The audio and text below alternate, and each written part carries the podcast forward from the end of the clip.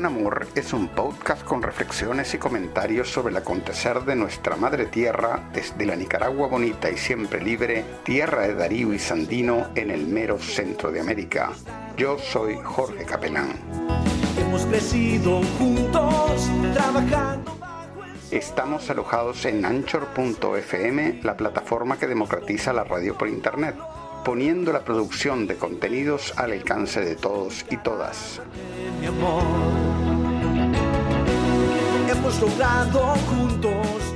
Entonces, aquí estamos para un episodio más de, de Managua con Amor y tenemos el honor de eh, entrevistar, ya que, hace, ya que hace dos episodios entrevistamos al historiador eh, más importante vivo que tiene Nicaragua y, y probablemente uno de los más prolíficos, pues ahora vamos a, a entrevistar al historiador joven, probablemente el más prolífico de la Nicaragua de hoy en día, el compañero Lenín Fischer. Y déjame decirte antes de presentarte, antes de, de, darte la palabra, hermano, que vos tenés una una obra muy considerable eh, detrás de, ti en los últimos 14 años. Eh, en el año 2006 sal, debutaste con un libro que se llama Antisistémico. En el año 2009 escribiste un libro que se llama La Revolución Antineoliberal. Eh, en 2010 y en 2011 publicaste Historia de la Radiografía de Nicaragua, de la Radiología de Nicaragua porque además eh, hay que aclarar que soy historiador y eh, médico, eh, o sea, doctor en medicina eh, en la especialidad de radiología. ¿no? también escribiste un libro, en el año 2010 publicaste Mi vida, mi revolución. En el año 2011, Chavalos de la Revolución y otros ensayos.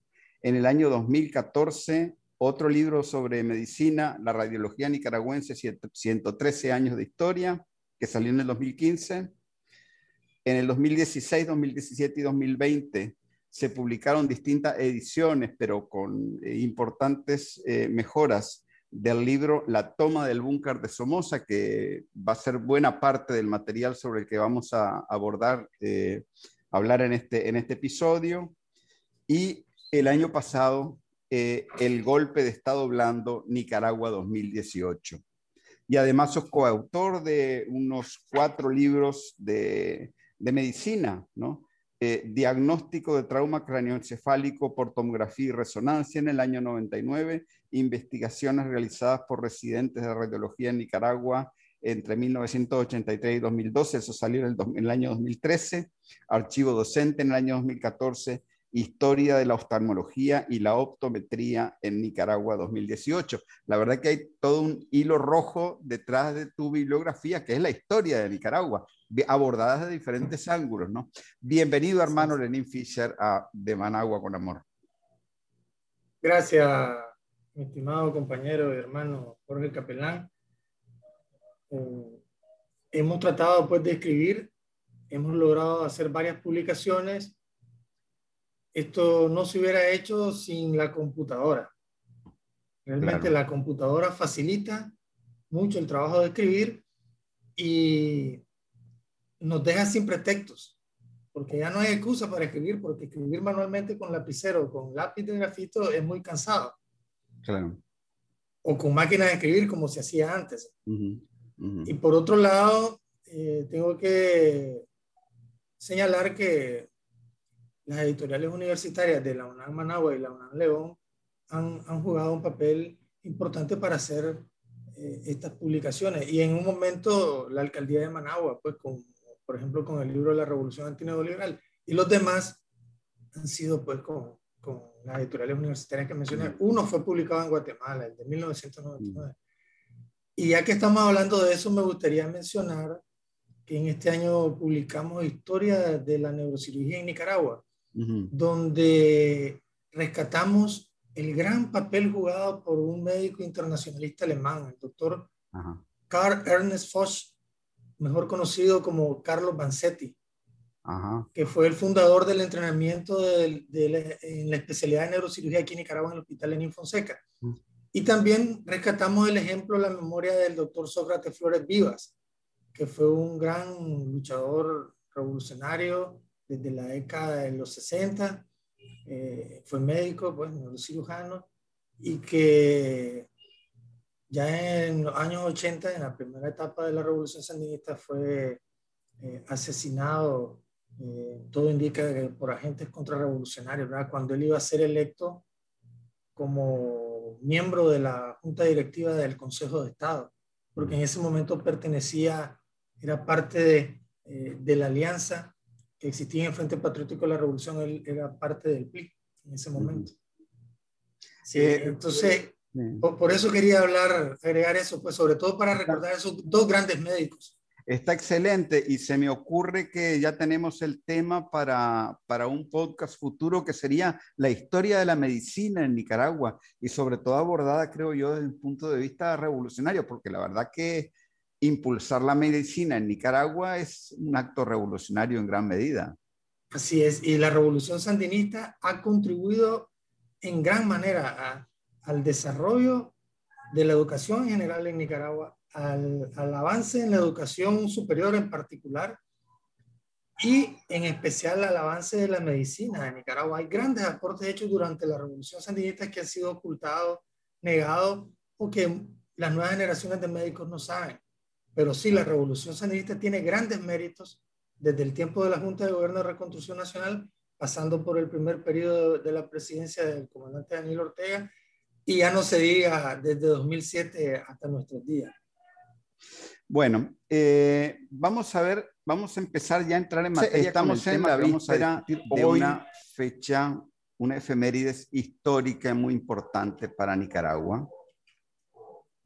Hoy es 19 de junio y mañana 20 se celebra un aniversario más de la liberación de León, la primer capital de la revolución.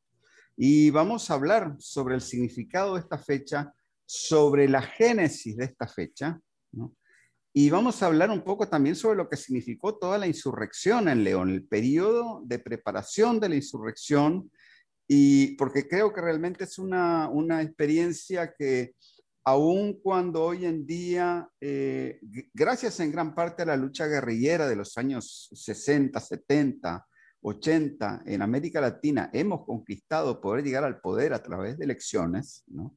aunque sean muy duras y aunque nos pongan miles de trabas, ¿verdad?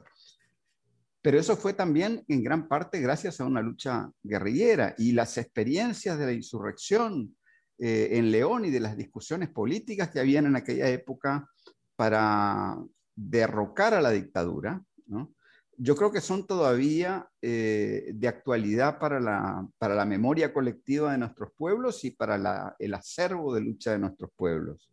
Eh, vos prácticamente naciste con la revolución. Yo no sé si naciste un poco antes del triunfo o el mismo año del triunfo, pero eras de la Asociación de Niños Sandinistas. Yo me acuerdo que estaba ahí en, León.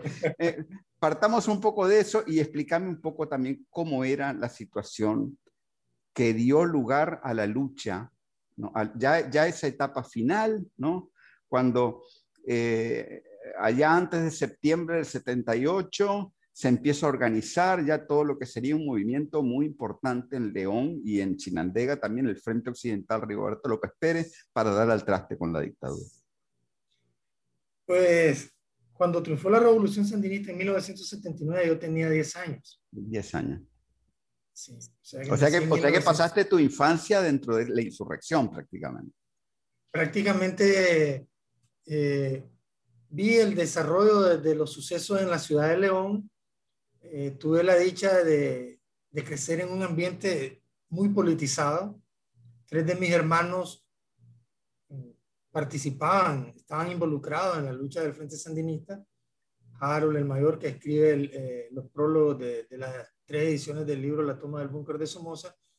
Jader, que, que cayó en enero de 1979 en, en, una acción de recuperación económica para financiar la, la lucha contra la dictadura somocista y Luis, que es el tercero en el orden de, mis hermanos que, que, fue capturado tres veces por la Guardia Nacional.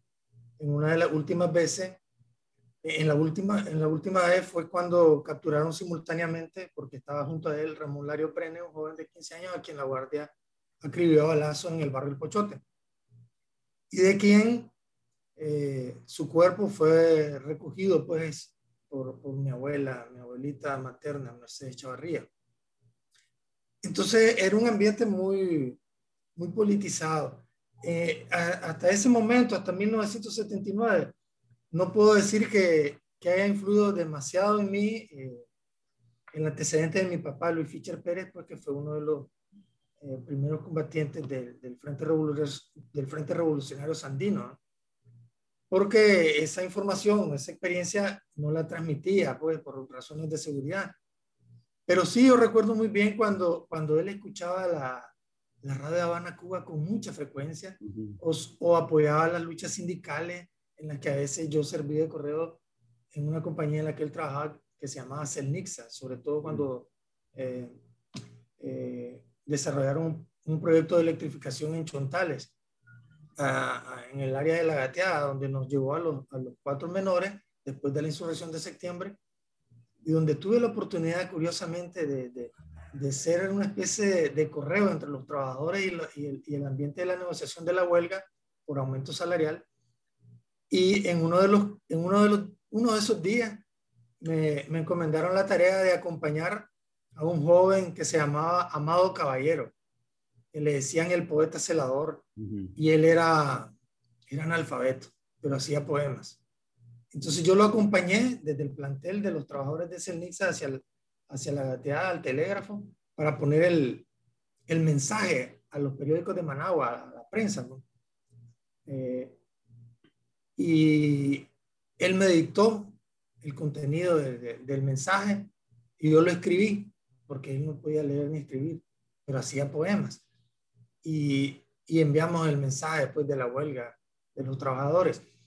Y en el, y en el, en el barrio San Felipe, en el sector propiamente del Pochote, eh, pues tuvimos la oportunidad de vivir aproximadamente tres años con, con mi abuela materna y ahí vimos el, el desarrollo, el desenvolvimiento de, de, una de las escuadras tácticas de combate más activas de, de la ciudad de León al mando de, José Lenín Valle de Ruiz.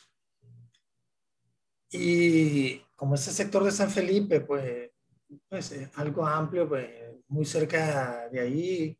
También eh, vivía, por ejemplo, eh, eh, vivía Luis Toruño Montenegro, este, el legendario Charraca, y conocimos a varios, pues, de de sus integrantes porque eran jóvenes del barrio, pues que, que, que intercambiaban eh, jugaban, etc. Y otro elemento que, que, que, no precisamente pues influyó, pero ahora me doy cuenta que tuvo alguna repercusión eh, y fue, fue el haber vivido en el sector de, de San Juan a partir del año 1973, después de la muerte de mi mamá.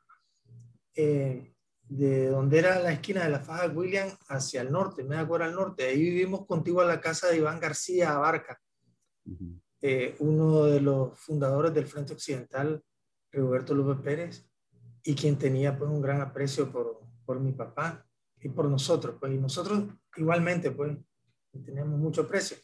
Entonces esas dos circunstancias, de hecho, ahí cuando vivíamos en San Juan, mi hermano ya era el, el segundo en el orden, compartí experiencia con todos esos jóvenes del, del grupo de Charrasca, jugaban béisbol, eh, handball, pelota dule que le decimos, en la calle, y tenían sus discusiones, pues, este, normales de jóvenes, adolescentes, eh, pleitos, discusiones, y, se conocían. Pues. Eh, particularmente cuando digo el ambiente politizado, tengo el, eh, el recuerdo muy bien grabado de una, de una, una noche de, de 1977, caminaba yo con mi hermano Yadar eh, en la acera que está frente al costado oeste del Parque Central de León. Eh, y entonces, disculpa, estoy escuchando un eco. Sí, no, no, no. Cuando no hay hablo. problema. No hay problema. No, no hay problema. Ok, entonces de mi voz se escucha una- un, un eco, no hay problema. Y puede ser que tengas muy alto el- los parlantes.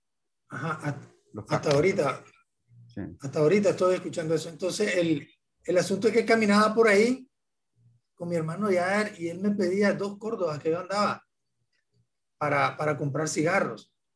Y no, le decía yo, ¿y por qué no? Le pregunté a él, porque quiero comprar la prensa, le decía. yo. Y él insistía en toda esa cuadra, insistió en toda esa cuadra. Dame, Lenín, los, los dos córdobas, quiero comprar cigarros. No, es que voy a comprar la prensa, le decía yo. Porque yo quería leer las noticias políticas, la primera plana de la prensa. Y posteriormente, algo que me gustaba mucho, pues la página de deporte, el béisbol nacional y las grandes ligas que me fascinaban pues en esa época. Y no le di los dos córdobas. Compré la prensa y después cuando murió me arrepentí. Ah, Bueno. Pero así fue. Entonces, eh, eh, eso, eso es como la experiencia personal pues, de, los, de, de los- de los hechos, cómo se, se desarrollaban las cosas. El primer recuerdo de una participación, aunque fuese una manifestación, fue para ese año 1973 y 1974, en que asistíamos a manifestaciones en, la, en el Centro Histórico de León, en la Plaza Central, eh, Plaza de la Independencia, le llamaban antes del triunfo de la Revolución, ya con el triunfo revolucionario se llamó Plaza Juan José Quesada, porque hacía manifestaciones para liberar a los presos políticos sandinistas, eh, con tomas de, de iglesias, etcétera. Eso lo hacía el movimiento estudiantil universitario pues, o, o secundaria. Y, y nosotros asistíamos, nos íbamos en patinetas, patinetas de madera, y hasta nos, nos aconsejaban los vecinos, éramos niños, pues, de, de 6, 7 años. Eh, nos aconsejaban los vecinos de que, de que lleváramos pañuelos con, humedecidos con bicarbonato y esas cosas, Mm. Para- por los gases lacrimógenos. Y en realidad, pues, para, para una persona de menos de 50 años, recordar de manera concatenada todo ese, ese contexto de la lucha revolucionaria eh, es muy difícil Claro. es muy difícil. Y el tema de la liberación de la ciudad de León eh, es un tema muy interesante, es apasionante y me ha permitido conocerlo a profundidad porque en primer lugar, eh, ya cuando tenía 9, 10 años, pues este, yo era un niño pues este, bien interesado pues en los temas políticos, modestia aparte, creo que era un niño bastante inteligente Ahora adulto no lo sé si soy tan inteligente, pero eh, cuando era niño sí. Sí. yo digo que sí era algo inteligente. Y entonces me interesaban esos temas. Y me permitió, pues, este, el hecho de ser testigo, de conocer a mucha gente y ver en la realidad el teatro de las acciones, eh, me permitió con mucha facilidad eh, revisar la bibliografía, entrevistar a compañeros Claro. y publicar las tres ediciones de la toma del búnker de Claro. Somoza, que ocurrió el 19 de julio de 1979 en las primeras horas de la mañana, cuando las fuerzas del Frente Occidental Roberto López Pérez, provenientes de León, se tomaron pues la loma de Tizcapa y el búnker de Somoza. O sea que, que, que vamos a hablar este tema muy interesante y apasionante de la liberación de la ciudad de León el 20 de junio de 1979, porque en las tres ediciones de- del libro eh, hemos recopilado bastante información. Eh, en- si me permite, Sí. voy a presentarle. Esta Sí, es la sí. primera edición de- del Sí. libro. Sí. Ok. Entonces, este libro, eh, aproximadamente en la primera edición te- tenía 233 páginas, 16 capítulos y 177 fotos. En la segunda edición, que es esta, ya avanzamos a 314 páginas, 24 capítulos y 518 fotografías históricas. Y en la última edición, o sea, la tercera publicada el año pasado, ya avanzamos aumentando el número de páginas a 506, 32 capítulos y 622 fotografías Mm. de carácter histórico. Hay un capítulo dedicado a la, a la toma de la ciudad de León, que son alrededor de 50 páginas, y otro dedicado a las fuerzas, a las fuerzas revolucionarias pues sandinistas eh, en la ciudad de León. Pero los hechos que antecedieron o, fueron consecuencia de la liberación de León están directamente relacionados con la toma del búnker de Somoza, pues, claro, que, que fue un hecho culminante el 19 de julio del 79 que fue aquí en Managua. Eso hay que explicarle a la gente que no, es de, que no es de Nicaragua. Claro, porque y, eh, hay dos elementos importantes. El Frente Occidental Roberto López Pérez lo conformaba los departamentos de León y Chinandega. Pero las fuerzas que avanzan con casi mil combatientes sandinistas armados, con, acompañados de, de, dos tanques, cuatro tanquetas, camiones blindados, jeep militares y, armados hasta los dientes porque le habían recuperado muchas armas al enemigo en León, en, en el Fortín de Acosac, en el cuartel departamental, pues en la persecución que se le dio a la Guardia Nacional al huir del Fortín de Acosasco, en la Paz Centro, en Agarote, etc. En Izapa también, en, en la Escuela eh, de Entrenamiento Básico de Infantería eh, del Tamarindo, que era la escuela para entrenamiento de armamento.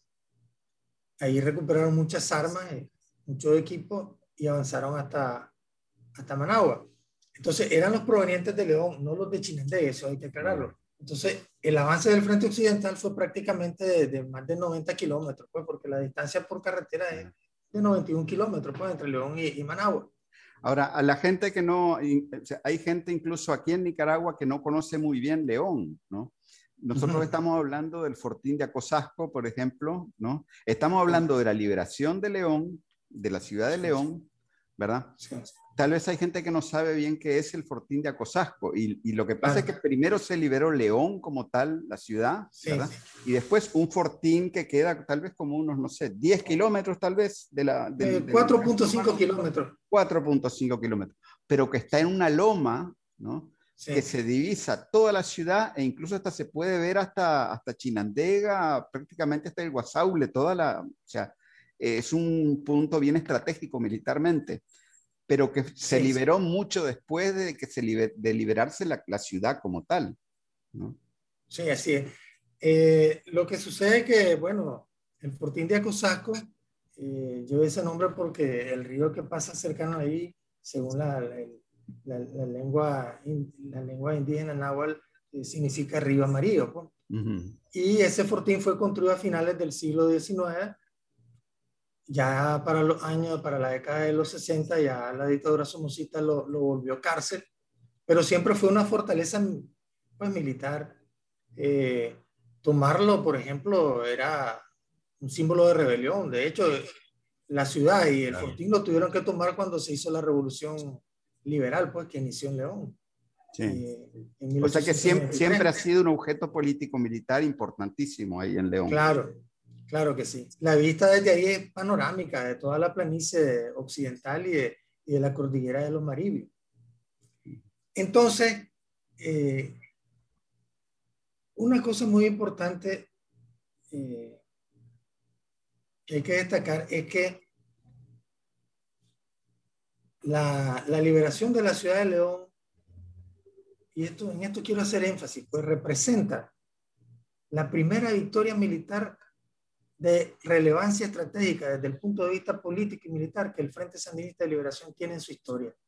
Mm. Hasta ese momento, en sus 18 años de historia, como decía el comandante Tomás Borges Martínez en La Paciente Impaciencia, el Frente Sandinista acumulaba una larga cadena de derrotas y fracasos.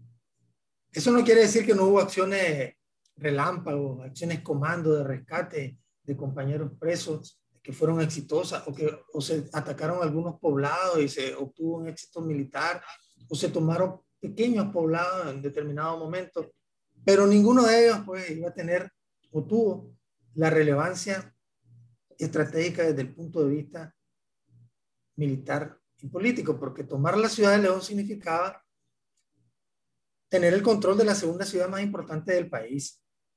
Todo un símbolo, pues, para, todo un símbolo que es parte de la identidad nacional, pues, eh, con, con, gran, con profundas raíces históricas. Y ese hecho de la liberación de León, curiosamente, ha sido negado, olvidado, eh, lo han tratado de descalificar hasta, eh, hasta protagonistas de, de, la lucha revolucionaria o eh, personas que han escrito como autores pues, nacionales o extranjeros acerca de la revolución sandinista.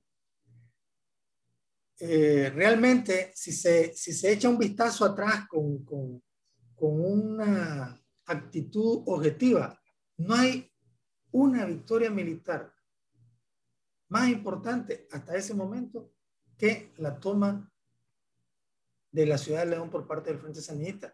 Y esa, esa gran victoria como hazaña colectiva del pueblo leonés, como fue la revolución, una hazaña colectiva del pueblo nicaragüense, pero sin olvidar que fue una hazaña colectiva vanguardizada por el Frente Sandinista de Liberación Nacional, pues en León esa hazaña colectiva supera cualquier otra fecha histórica realmente.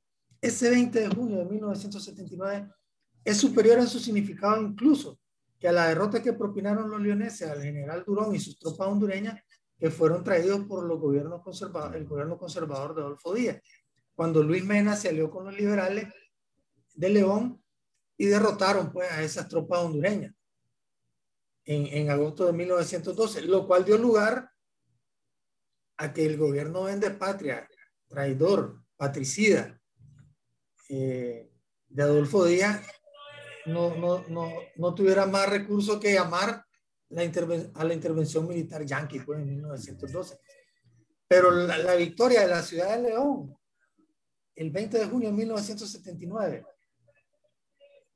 tomando el cuartel departamental de la Guardia Nacional, es, significa una derrota a un ejército eh, profesional con muchos años de existencia, surgido de la intervención norteamericana, surgido de la, de la, de la ocupación de nuestro país por el, por el ejército norteamericano y que sostenía todo el sistema de dominación y de intervención económica y financiera, además de ideológica, que hacía el imperialismo norteamericano a través de, de la dictadura militar de la familia Somoza y que era lo más difícil de entender por parte del pueblo, como decía Sandino, la intervención económica y financiera o política iba a ser difícil para entenderla para el pueblo porque era, iba, iba, el pueblo iba a tener dificultades para identificar al enemigo y las verdaderas causas de la, de, del atraso, del subdesarrollo, pues, de, de, la miseria, de la pobreza. Entonces, como hazaña colectiva, la, el triunfo de, del Frente Sandinista en León es, es algo grandioso. Y fíjese que, fíjese que el, eh, da la impresión de que cuando uno, pues, cuando uno lee la, la, obra publicada, porque precisamente para este libro de la toma del búnker, en la tercera edición yo consulté hasta 37 libros de autores mm. nacionales y extranjeros. Y da la impresión de que, de que como que nunca en las comunicaciones radiales que tenían los mandos de los diferentes frentes de guerra, nunca se comentó la, la, la importancia estratégica de la liberación de León. Eh, en ninguna referencia se habla de qué efecto anímico tuvo en la columna guerrillera del Frente Sandinista en otras ciudades, en otros frentes guerrilleros, la toma de la ciudad de León. Como que no animó a nadie, como que pasó inadvertida, como que no significó nada. Mm. Eh, en, ese sentido, nosotros mismos, los revolucionarios sandinistas o, los protagonistas pues, de, la, de la lucha revolucionaria, han, han promovido sin quererlo, de manera consciente o inconsciente, la historia oculta que nos mencionaba el doctor Aldo Díaz Lacayo. O sea, nos hemos negado a, a, a, contar la verdad a través del lente del, de, del vencedor en la lucha, pues, la lucha revolucionaria por la liberación nacional. Yo recuerdo en 1979 que León parecía cualquier ciudad de Siria hoy en día.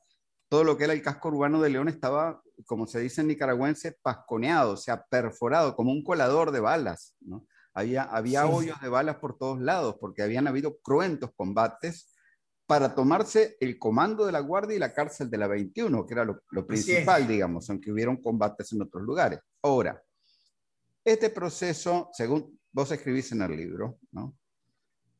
si le podemos poner un arranque, podríamos hablar del año 1975, cuando el comandante Daniel llega a una reunión, ¿no? Este, a ver, háblame un poco de cómo era la situación en ese momento, de cómo fue que se, que se dio esa génesis. Fíjese que el testimonio de Iván García Barca es valiosísimo en ese sentido. Y apareció en la segunda edición, pues. Eh, la segunda edición nos permitió corregir errores de la primera y la tercera nos ha permitido corregir errores de la segunda. Y, mm. así es el proceso de la investigación, pues, una investigación cualitativa, pues, histórica, donde hemos recopilado hasta 17 testimonios de protagonistas de esas acciones. Entonces, Iván García Barca relata que él, junto a Francisco José Jarquín Ramírez Camilo, conversaban y trataban de contactar, que lastimosamente Camilo pues este, murió el año pasado y, dejó una publicación como de tres o cuatro libros sobre la lucha revolucionaria. Eh, entonces ellos conversaban, Iván un obrero de la albañilería y Camilo un miembro de la comunidad indígena de Sutiaba, de origen campesino, como él mismo se definía. Ellos conversaban de cómo podían eh, contactar a, los compañeros eh, verdaderos presos políticos en esa época que estaban pues en la cárcel modelo en la aviación, entre ellos pues este, el comandante Daniel Ortega, Lenín Serna, eh, Jacinto Suárez eh, y otros compañeros. entonces, bueno, José Benito Escobar, Leopoldo Rivas. Entonces, ellos trataban de contactarlos. Y la respuesta, eh, los de contactar con, con, con, la mamá de, de Carlos Guadamuz, doña Dilia, que vivía en León, y entonces eh, la respuesta que recibieron fue que esperaran, pues que ahí los iban a buscar. Y entonces, bueno, ellos esperaron y uno de los primeros contactos fue eh, precisamente después de, de, de, de, 1974, cuando se da la acción exitosa del rescate eh, hecho pues con el asalto a la casa de Chema Castillo. Y entonces a los pocos meses de, esa acción y de estar en Cuba, ya el comandante Daniel Ortega pues ya estaba en León, aquí en Nicaragua, eh, buscando cómo reorganizar, pues, reorganizar la lucha. Entonces una de las reuniones que se dan ahí en León, precisamente ahí en el, en, en el sector del Ermita, en el barrio San Juan, por donde nosotros vivíamos con, eh, como vecinos de Iván García y relata él pues que se dio esa reunión o se, o se reunían con Eduardo Contreras.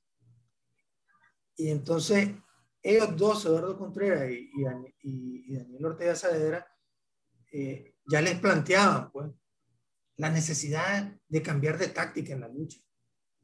Porque los compañeros en la montaña iban, iban siendo asesinados poco a poco y, los pequeños grupos, las columnas guerrilleras, pues que se tenían, pues los pequeños grupos guerrilleros de la brigada Pablo Buda iban siendo golpeados, pues porque iban eran atacados por la Guardia Nacional, fuerzas del Consejo de Defensa Centroamericano, pues de Ejército Centroamericano, con asesoramiento gringo, pues. Claro.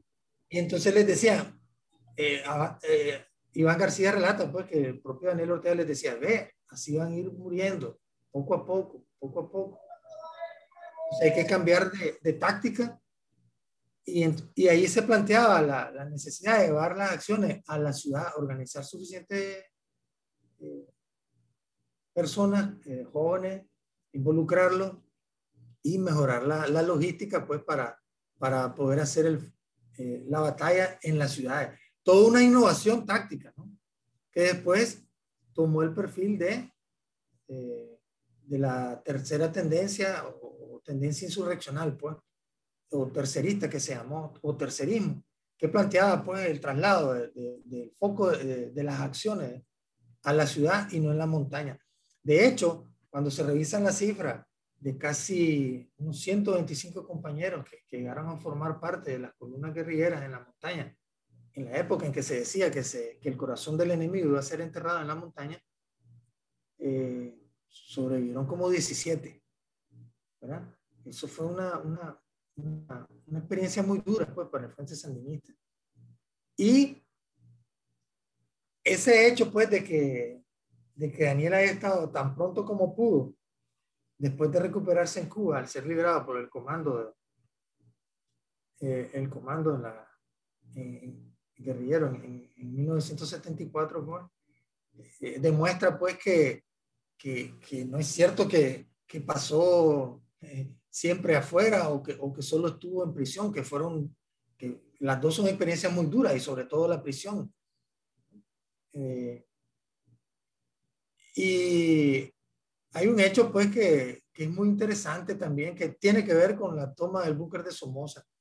Cuando el comando que lidera, los compañeros que están en, eh, en la cárcel modelo o en la aviación, eh, lastimosamente pues se cometió un error y, y, dejaron al compañero Leopoldo Rivas Alfaro, pues no lo incluyeron en el grupo de liberados. Eh, una decisión pues que, que, que fue tomada por, por Eduardo Contreras, eh, José Benito Escobar y Pedro Arauz Palacio.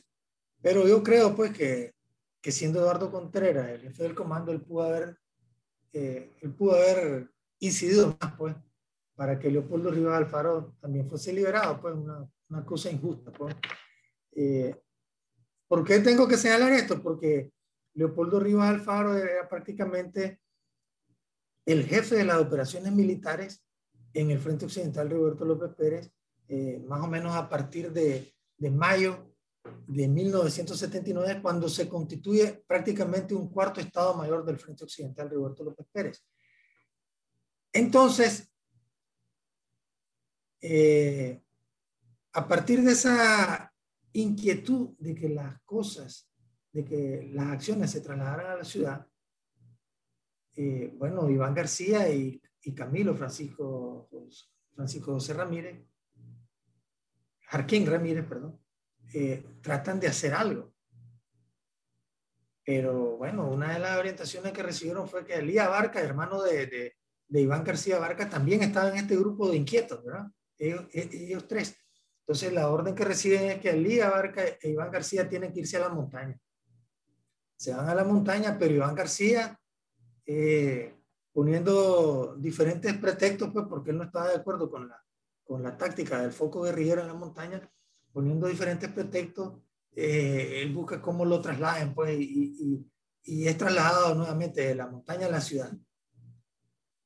Porque él creía más en la, en la, en la táctica propuesta por Eduardo Contreras y Daniel Ortega Sadera.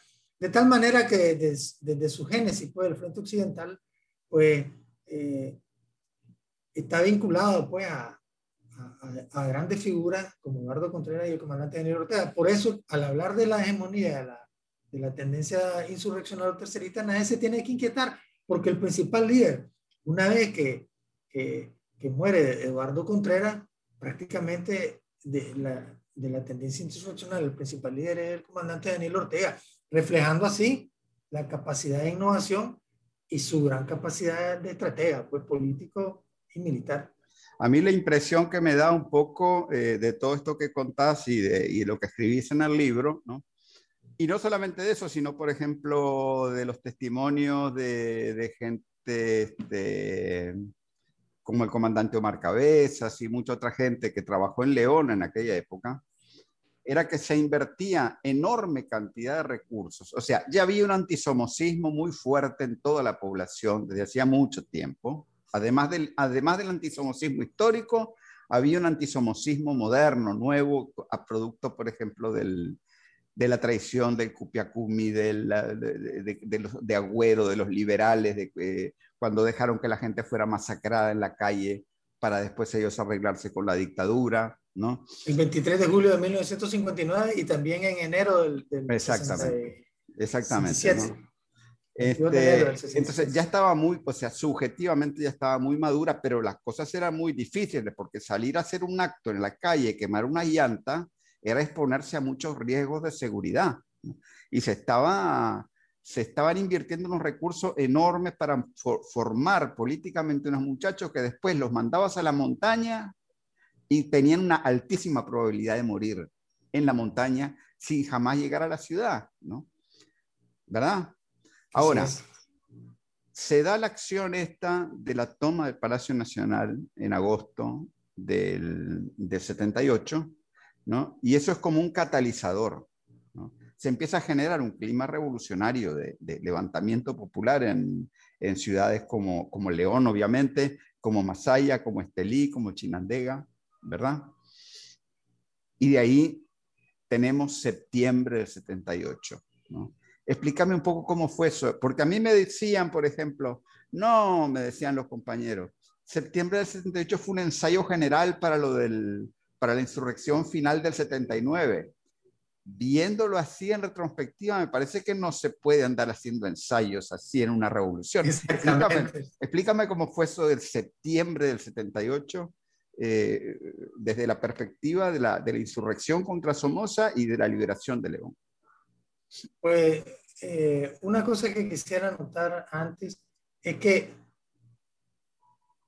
cuando se llega a formar, a fundar el Frente Occidental Roberto López Pérez en, en febrero del, del 78, eh, en el sector de la Gaveta, San Felipe, donde participan Iván García Barca, Francisco José Arquín Ramírez, William Fonseca Martínez, el hermano de Antonio Lenín Fonseca, y Guadalupe Ignacio Moreno Mendoza, que era conocido como el seudónimo de Abel, ellos han tenido que buscar una primera arma.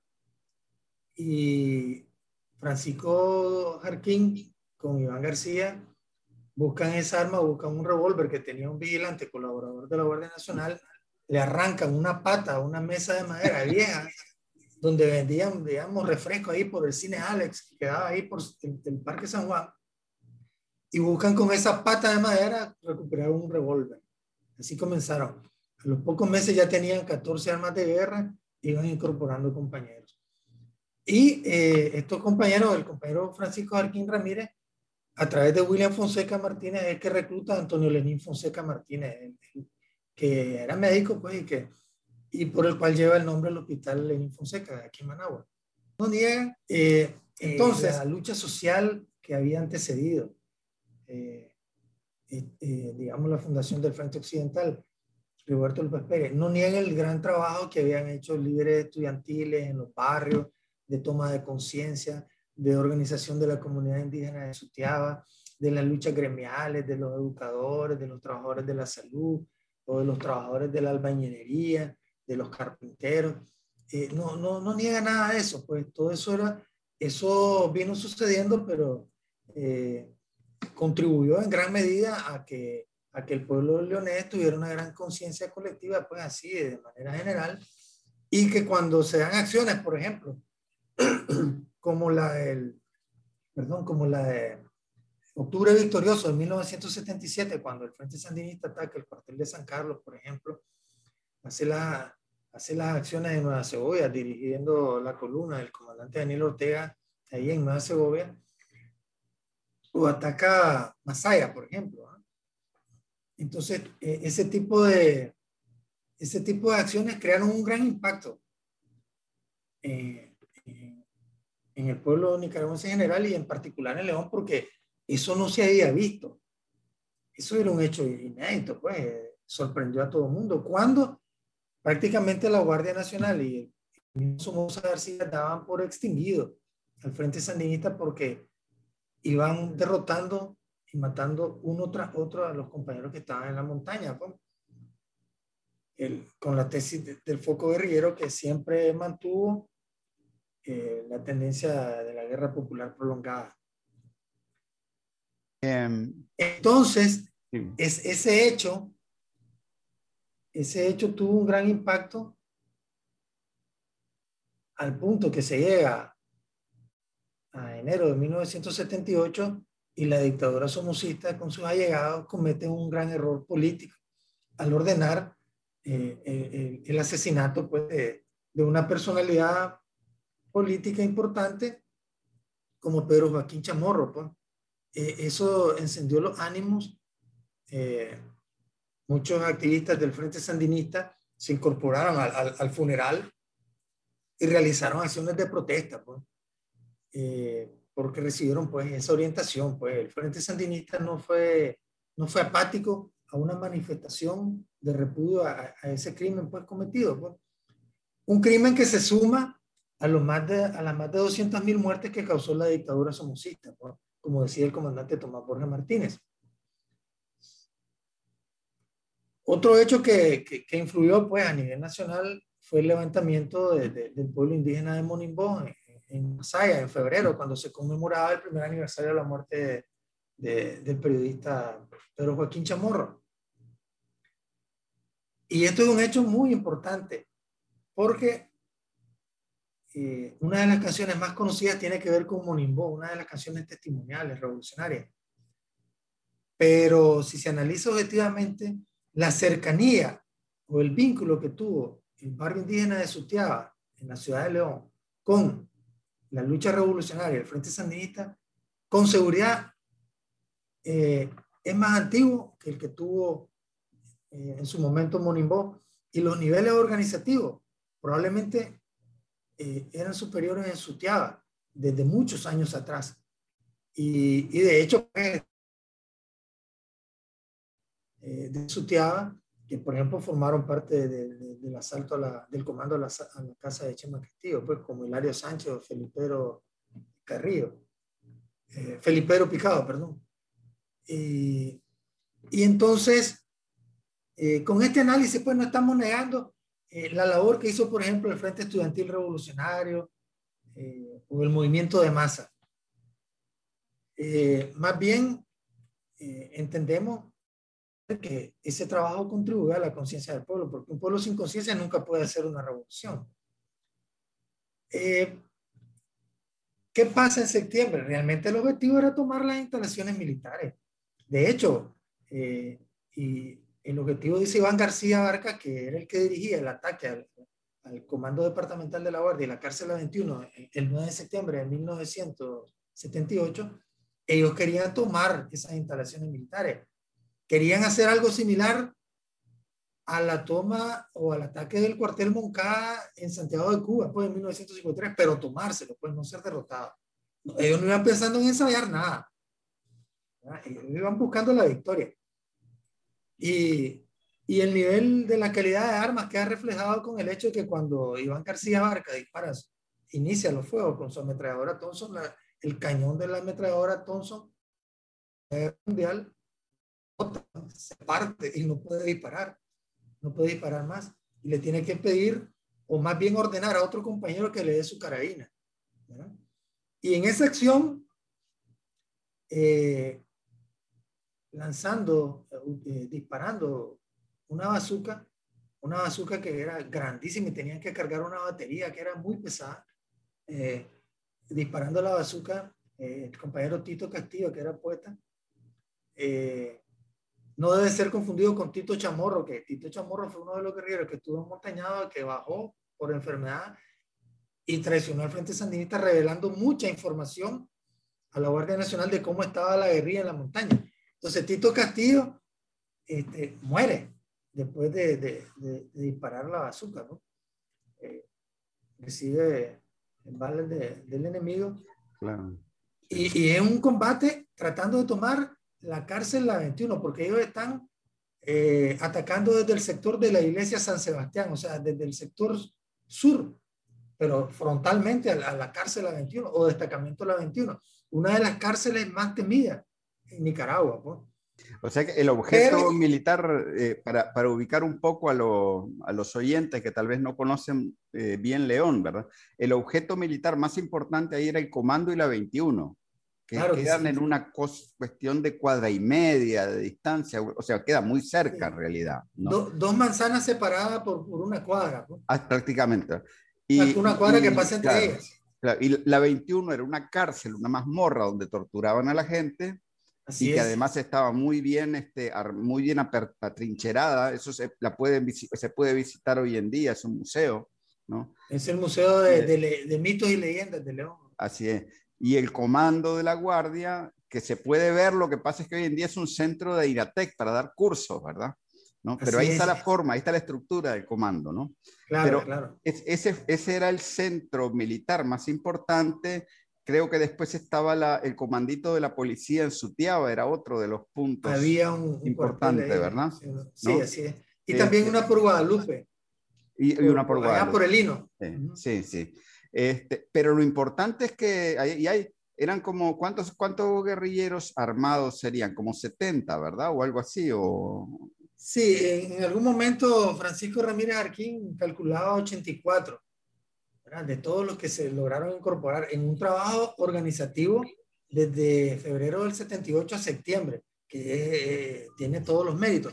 Lo que sucede es que, el, por un lado, eh, el, el, Frente Occidental Roberto López Pérez, eh, fundado por los, por cuatro compañeros que mencioné, fue reforzado con grandes cuadros de lujo, pues, con Oscar Pérez Casal Pereira, que le decían el Gordo Pin, que era además el, jefe del Frente Interno, por Roger de Sion Argüello, un legendario luchador pues, revolucionario desde la década del 50, desde los movimientos guerrilleros que antecedieron al Frente Sandinista, y Carlos Manuel Jarquín López, que le decían Chinto. Eh, mi hermano Harold Chavarría tuvo la oportunidad de trabajar muy de cerca con Carlos Manuel Jarquín. Y es importante otro hecho vinculado con Lenín Fonseca, porque en, en agosto de 1978 se da el asalto, perdón, sí, el asalto al palacio, ¿verdad? El 22 de agosto, el asalto al palacio, eh, dirigido por el comandante de Pastora.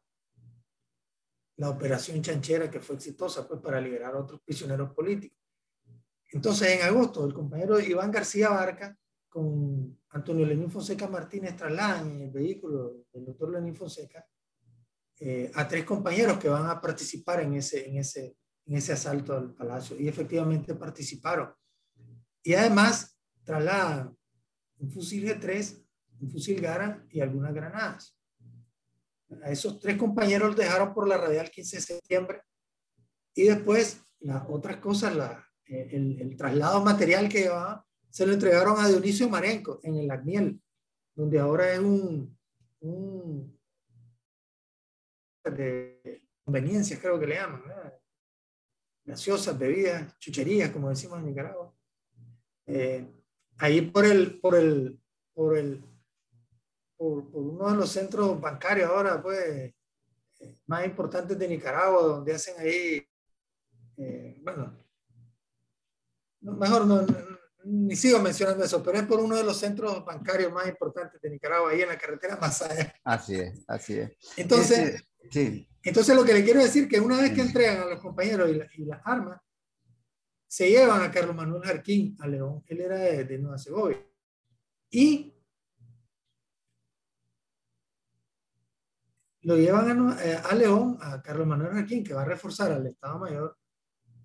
Y precisamente ese fusil G3 es el que usa y luce el comandante de Pastora en el asalto al Palacio Nacional. El fusil que levanta en la escalinata del avión.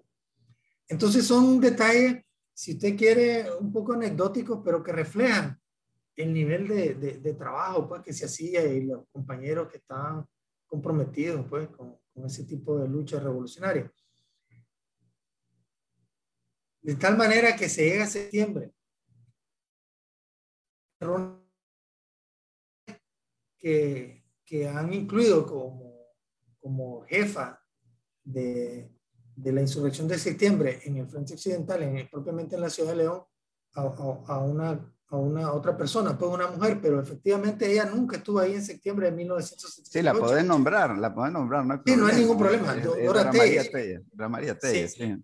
Entonces, eh, por ejemplo, en la epopeya de la insurrección, se menciona que ella dirigió la insurrección de septiembre de León, pero eso no fue así.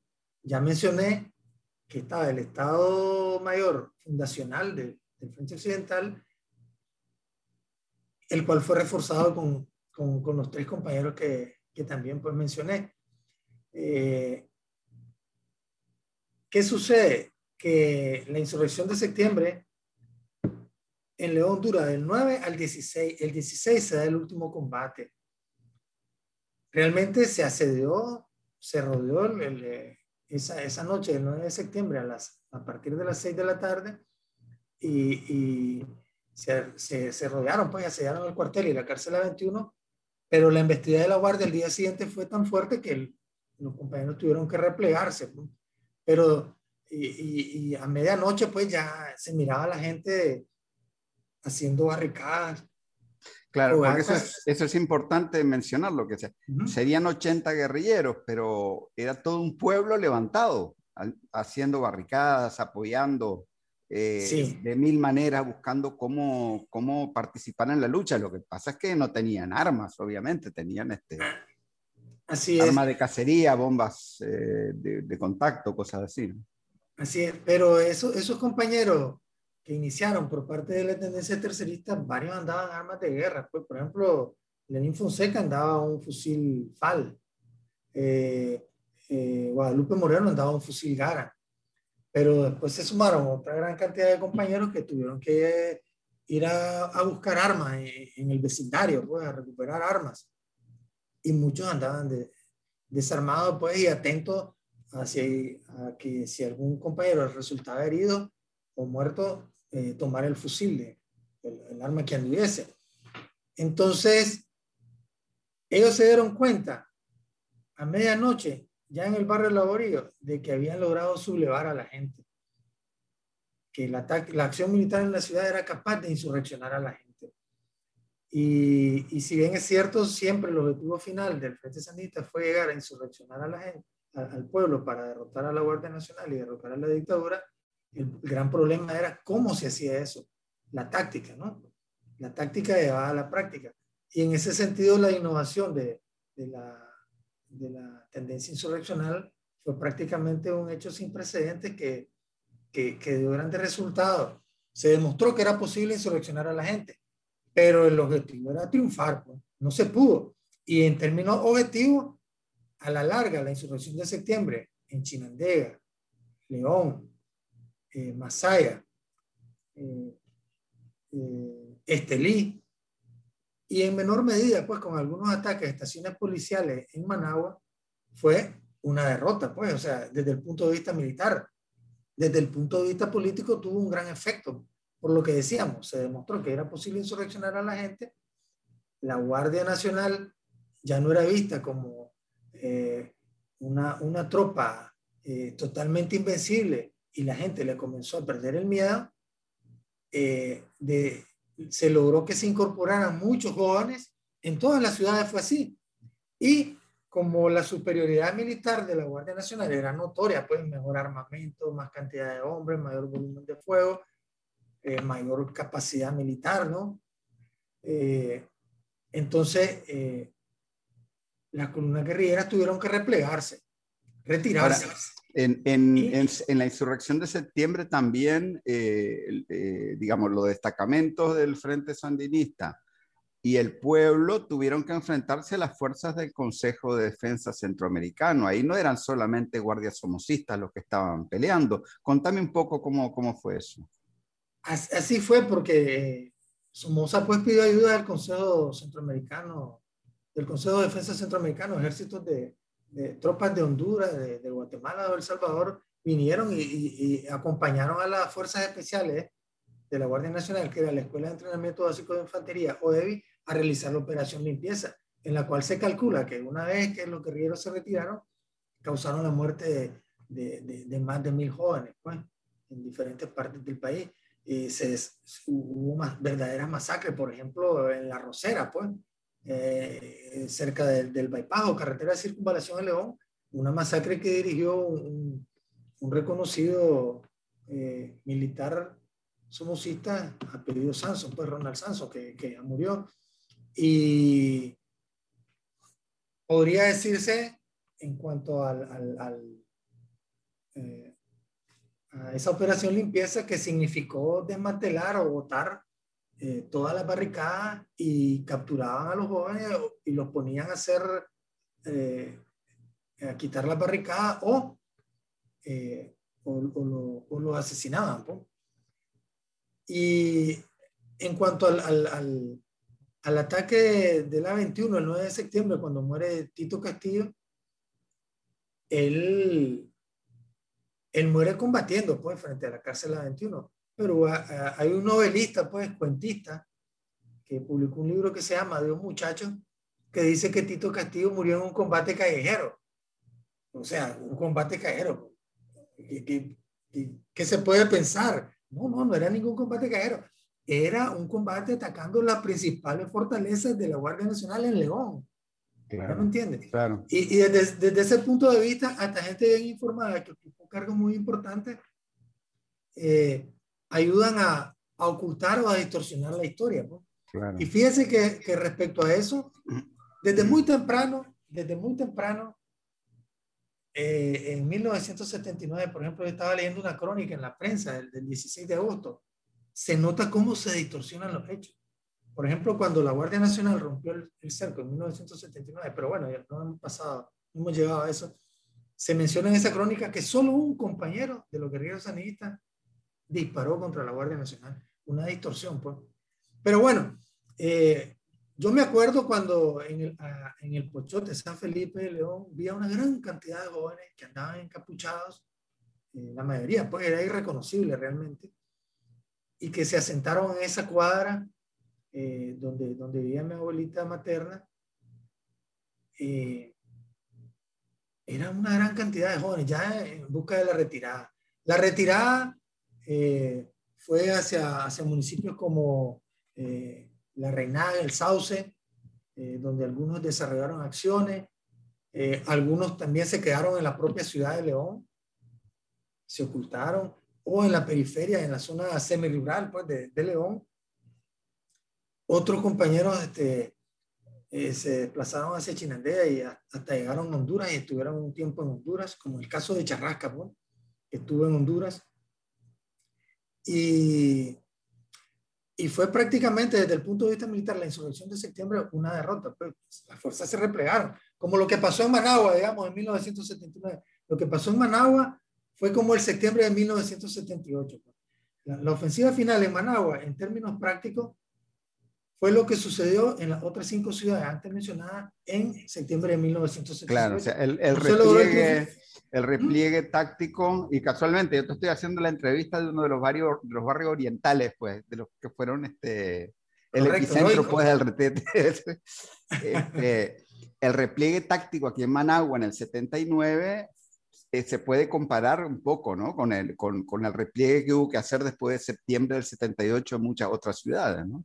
Claro, porque las fuerzas guerrilleras se tuvieron que retirar, no tenían suficientes municiones, no tenían suficiente armamento para enfrentar a la Guardia Nacional, estaban agotados, eh, no había manera de asegurar la logística de municiones y, y ya era insostenible, pues.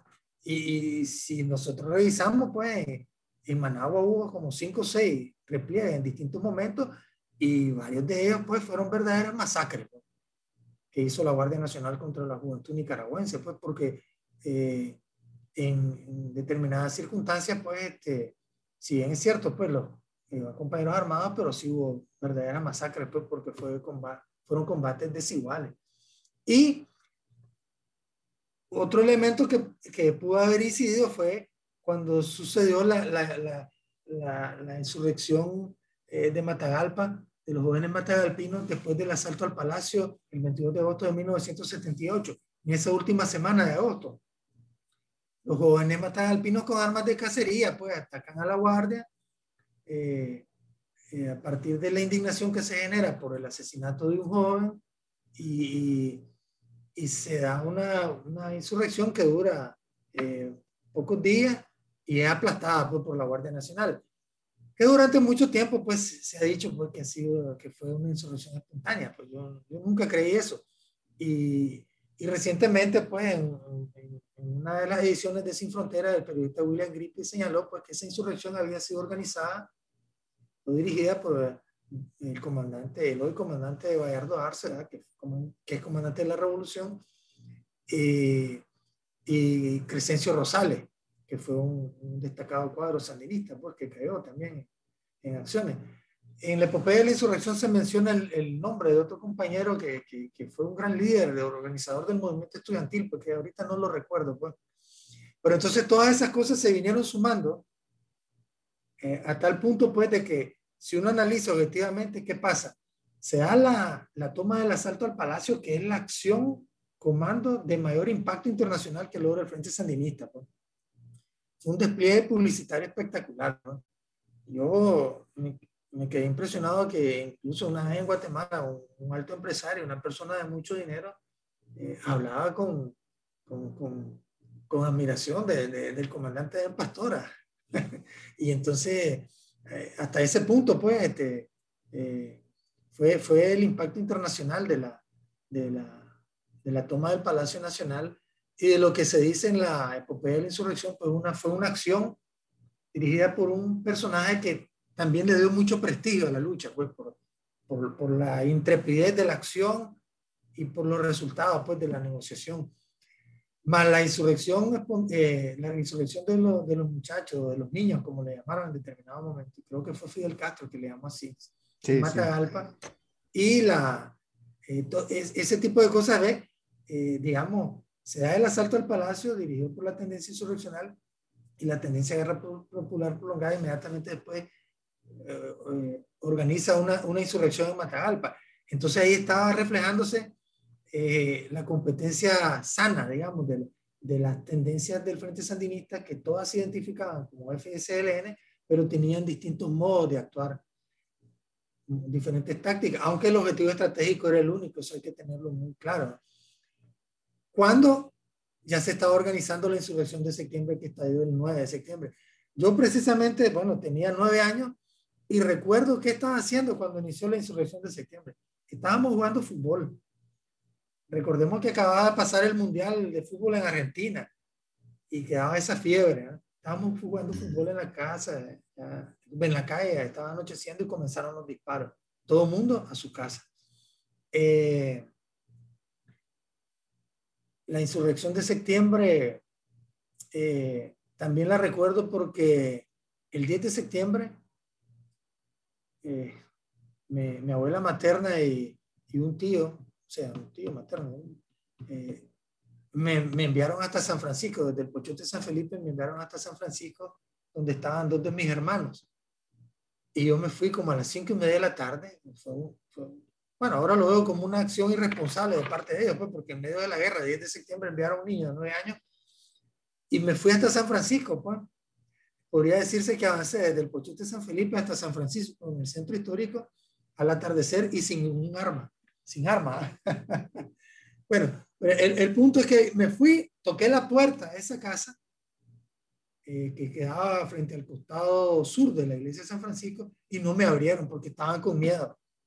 Después esa familia con mi hermano se fueron a la paz.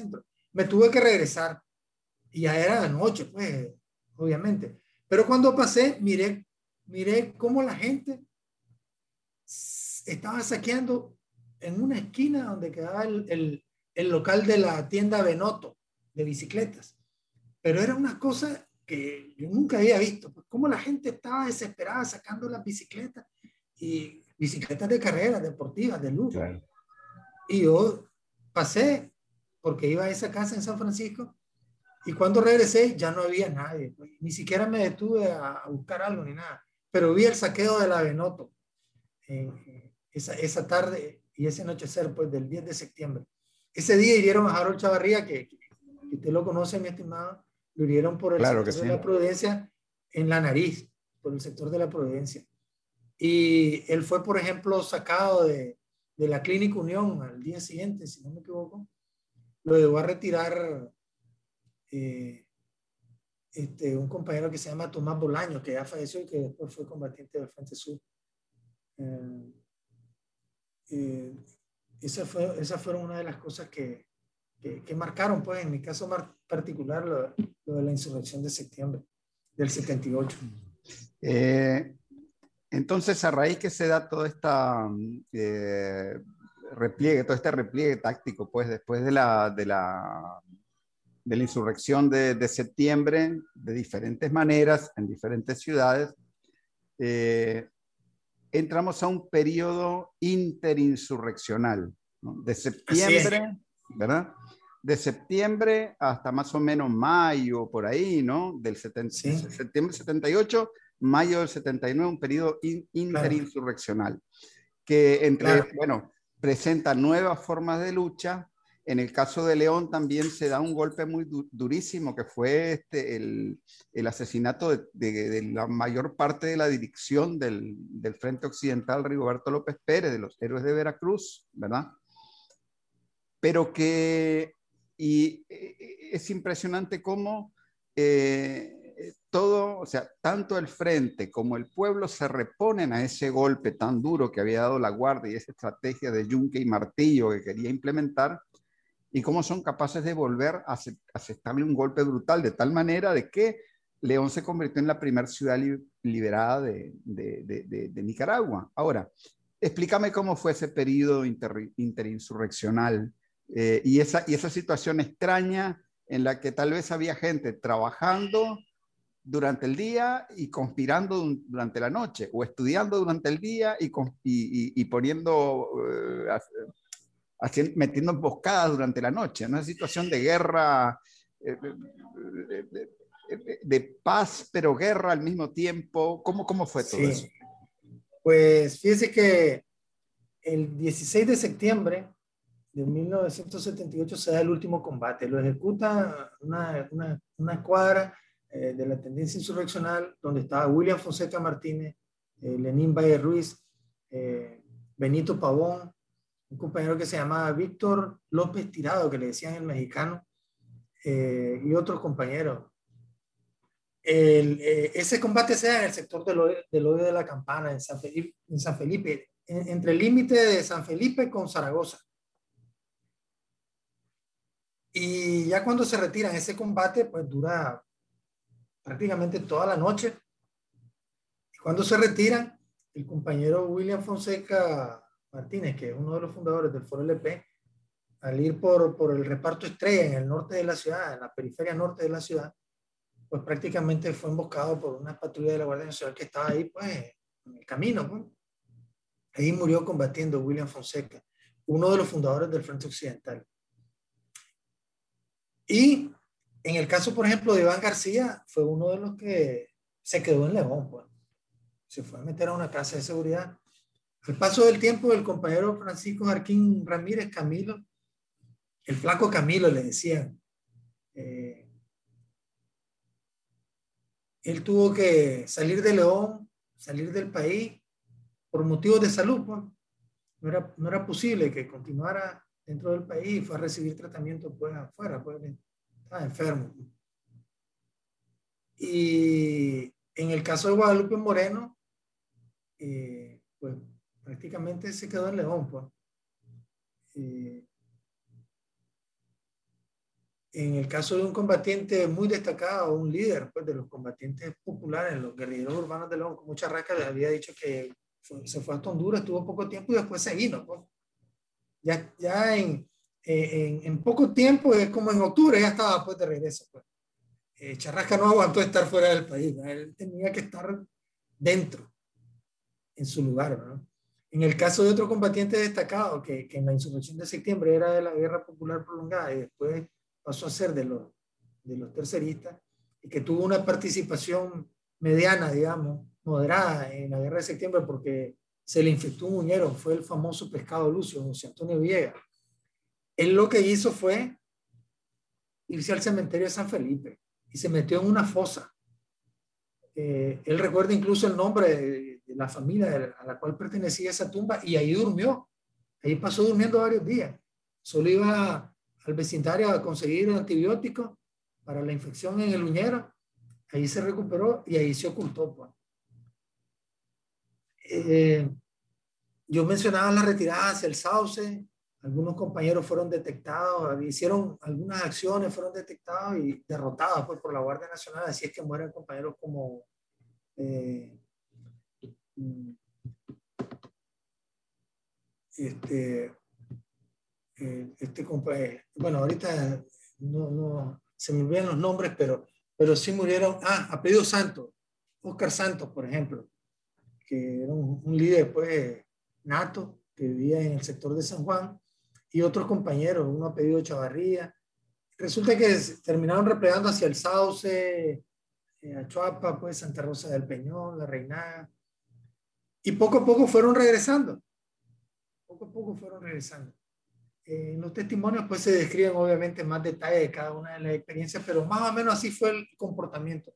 Ni todos se fueron a los municipios de León, ni todos se fueron a la periferia rural, ni todos salieron hacia Honduras, ni todos se quedaron.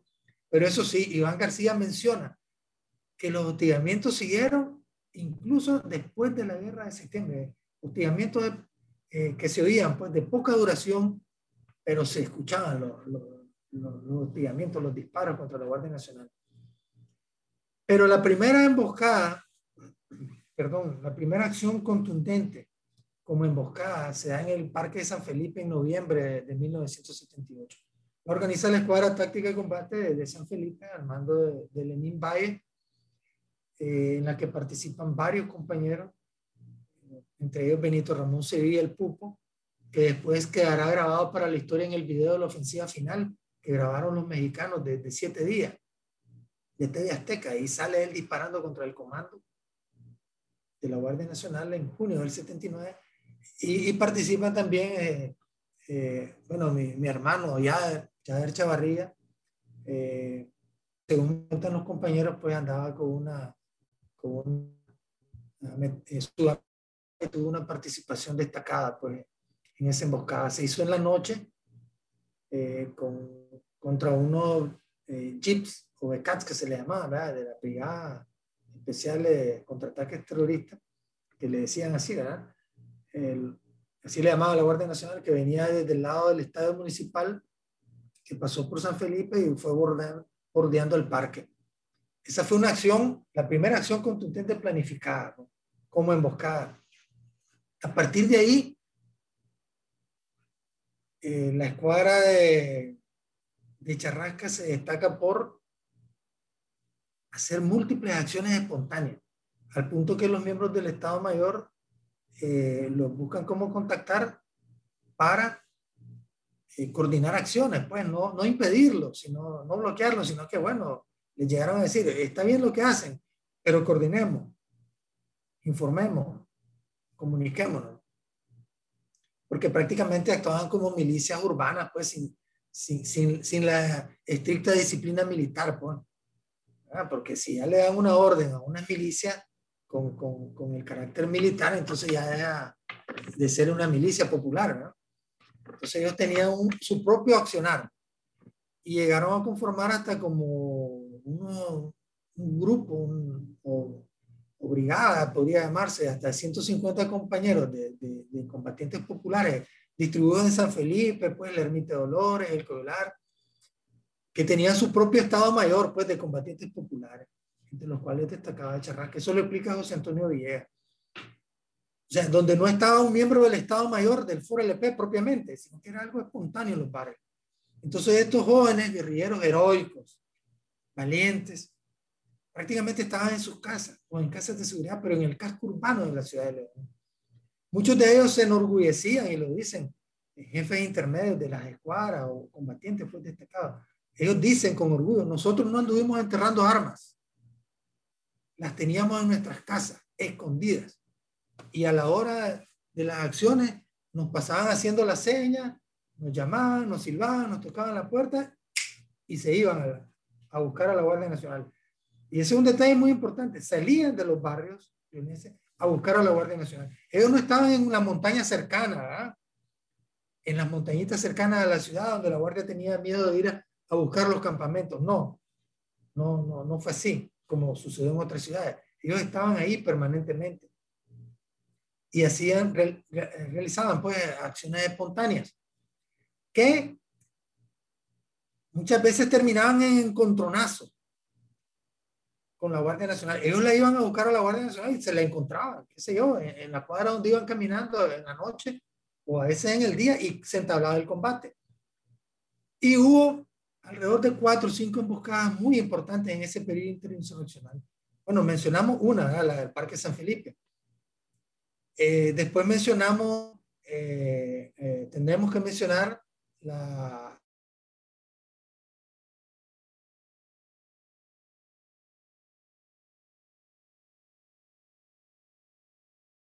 Hacia por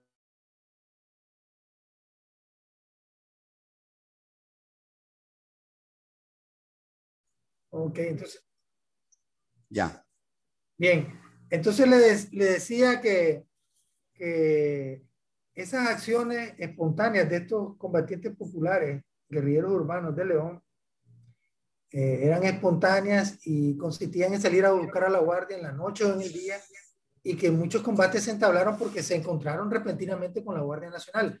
Sin embargo, hubo, acciones planificadas de gran éxito, emboscadas, cuatro o cinco, tal vez seis emboscadas muy importantes que causaron muchas bajas al enemigo y que probablemente esa cantidad de emboscadas y con ese, con ese tipo de resultados no se hicieron en ninguna otra ciudad de Nicaragua durante la lucha de liberación. Ahí tenemos que mencionar, por ejemplo, la emboscada de la Barranca eh, en Sutiaba, en, eh, por el sector donde del inicio de la carretera hacia Poneloya.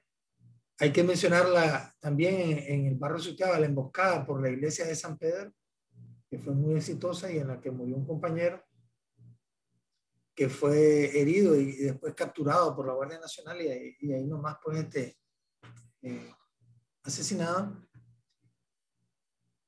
Y también la emboscada eh, bueno, habíamos mencionado la del Parque San Felipe en noviembre del 78. La emboscada de San Pedro fue el 18 de mayo, eh, en, homenaje al nacimiento de, Sandino. Eh, la emboscada de la Barranca fue en abril.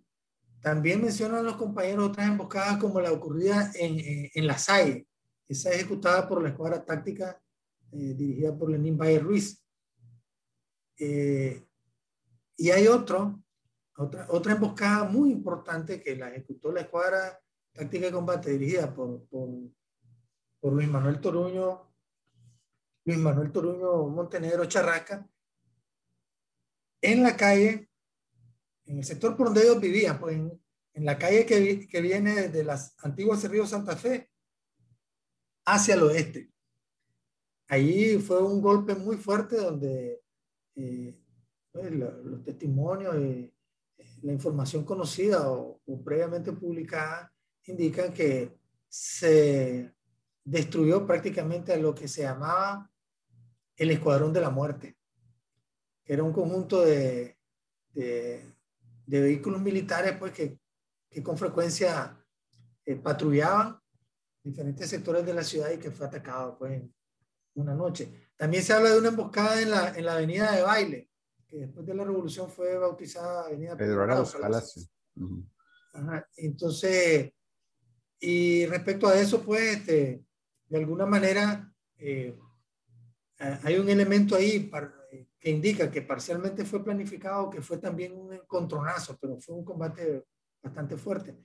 Entonces, en ese periodo interinsurreccional, de, de septiembre 78 a mayo 79, como usted había señalado, también se dieron acciones, pues, este, hostigamiento en el barrio Coyolar, eh, en Sutiaba, habían acciones de recuperación económica en, en, en tiendas, en comercio.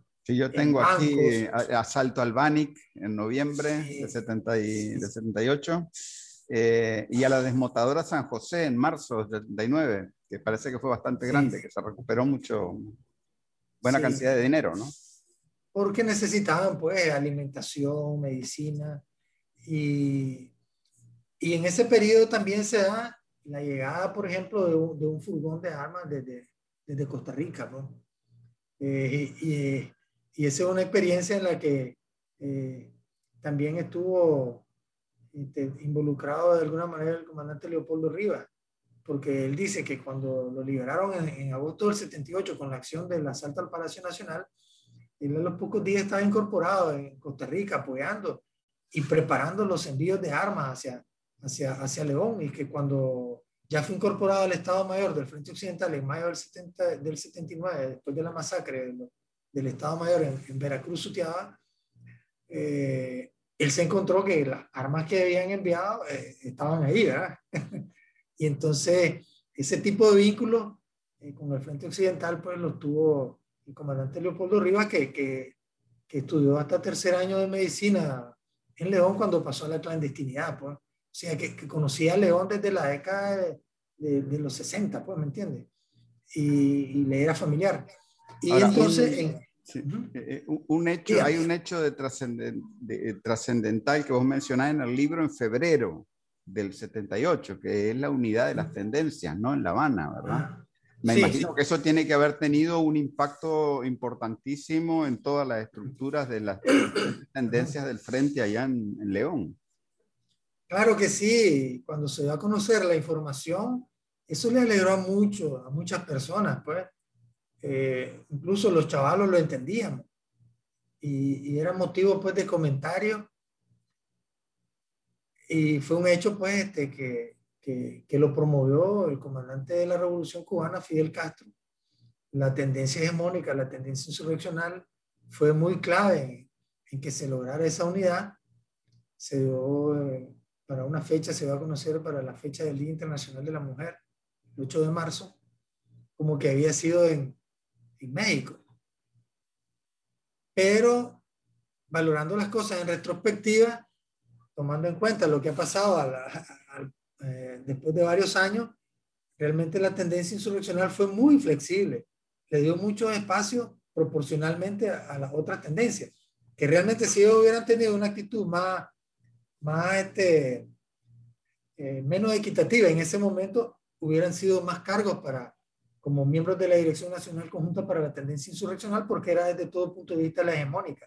Más armas, más municiones, más recursos económicos, más aliados nacionales, más aliados internacionales, más capacidad de negociación política, etc. Y realmente, después de ver cuántos comandantes de la revolución traicionaron pues, al, sandinismo, a la revolución, al frente sandinista, realmente les, hubieran dado menos puestos. Pues.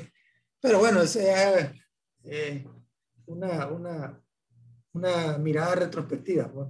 Pero la flexibilidad en la negociación consistió en que, a pesar de que la tendencia proletaria era la minoritaria, tenía tres comandantes de la revolución, pues ahí en la Dirección Nacional Conjunta.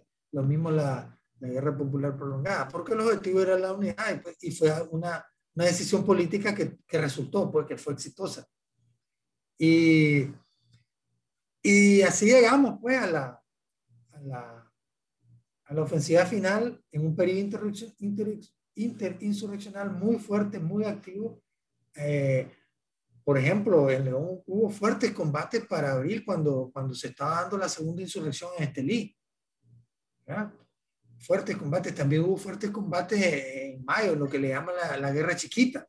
Sí, ah, bueno, ahí está, mira, sería bueno que hablaras un poco de, de, eso, porque vos escribís en el libro que ya para la Semana Santa del 79 más o menos pues como la orientación era, ¿no? Si el frente, si el frente norte no logra romper el cerco que le habían montado en Estelí, entonces la orden era comenzar la ofensiva final en León, ¿verdad? Sí, desde este, abril. Y, claro. ¿Y cómo fue eso? Eh, y, cómo fue eso de la guerra chiquita? Bueno, eh, recordemos que el 15 de abril hay una columna como de 50 compañeros al mando de Fanoro Ro y de, y de Lenín Valle Ruiz que atacan el cuartel de, de, de, Telica, del municipio de Telica. Lo toman y capturan pues prisioneros. Pues.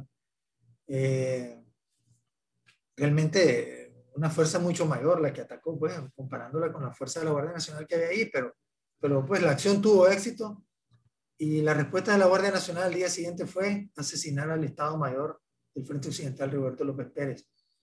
Eh, en Veracruz Utiaba, eh, eh, desafortunado, un desafortunado momento en el que pues, logró sobrevivir este, a Isabel Morales Mazú. y según la, la, fuente revisada, este, por la mañana había tenido que viajar a Managua Dorates y una hora antes como una hora antes eh, de ocurrir la masacre, eh, en un receso habían tenido que salir Lenín Fonseca y Carlos Brenes de esa reunión. Y, se dieron cuenta que, que, iba el convoy militar. Y a los compañeros pues les avisaron y, y pues no, fue muy, fueron sorprendidos. Pues. Y además de que no se tomaron las medidas de seguridad de resguardo. Pues. Había bastante confianza en la, en la dirección de, eh, de, de, de, insurreccional, pues sobre todo prácticamente andaban casi plena luz del día, pues, movilizándose.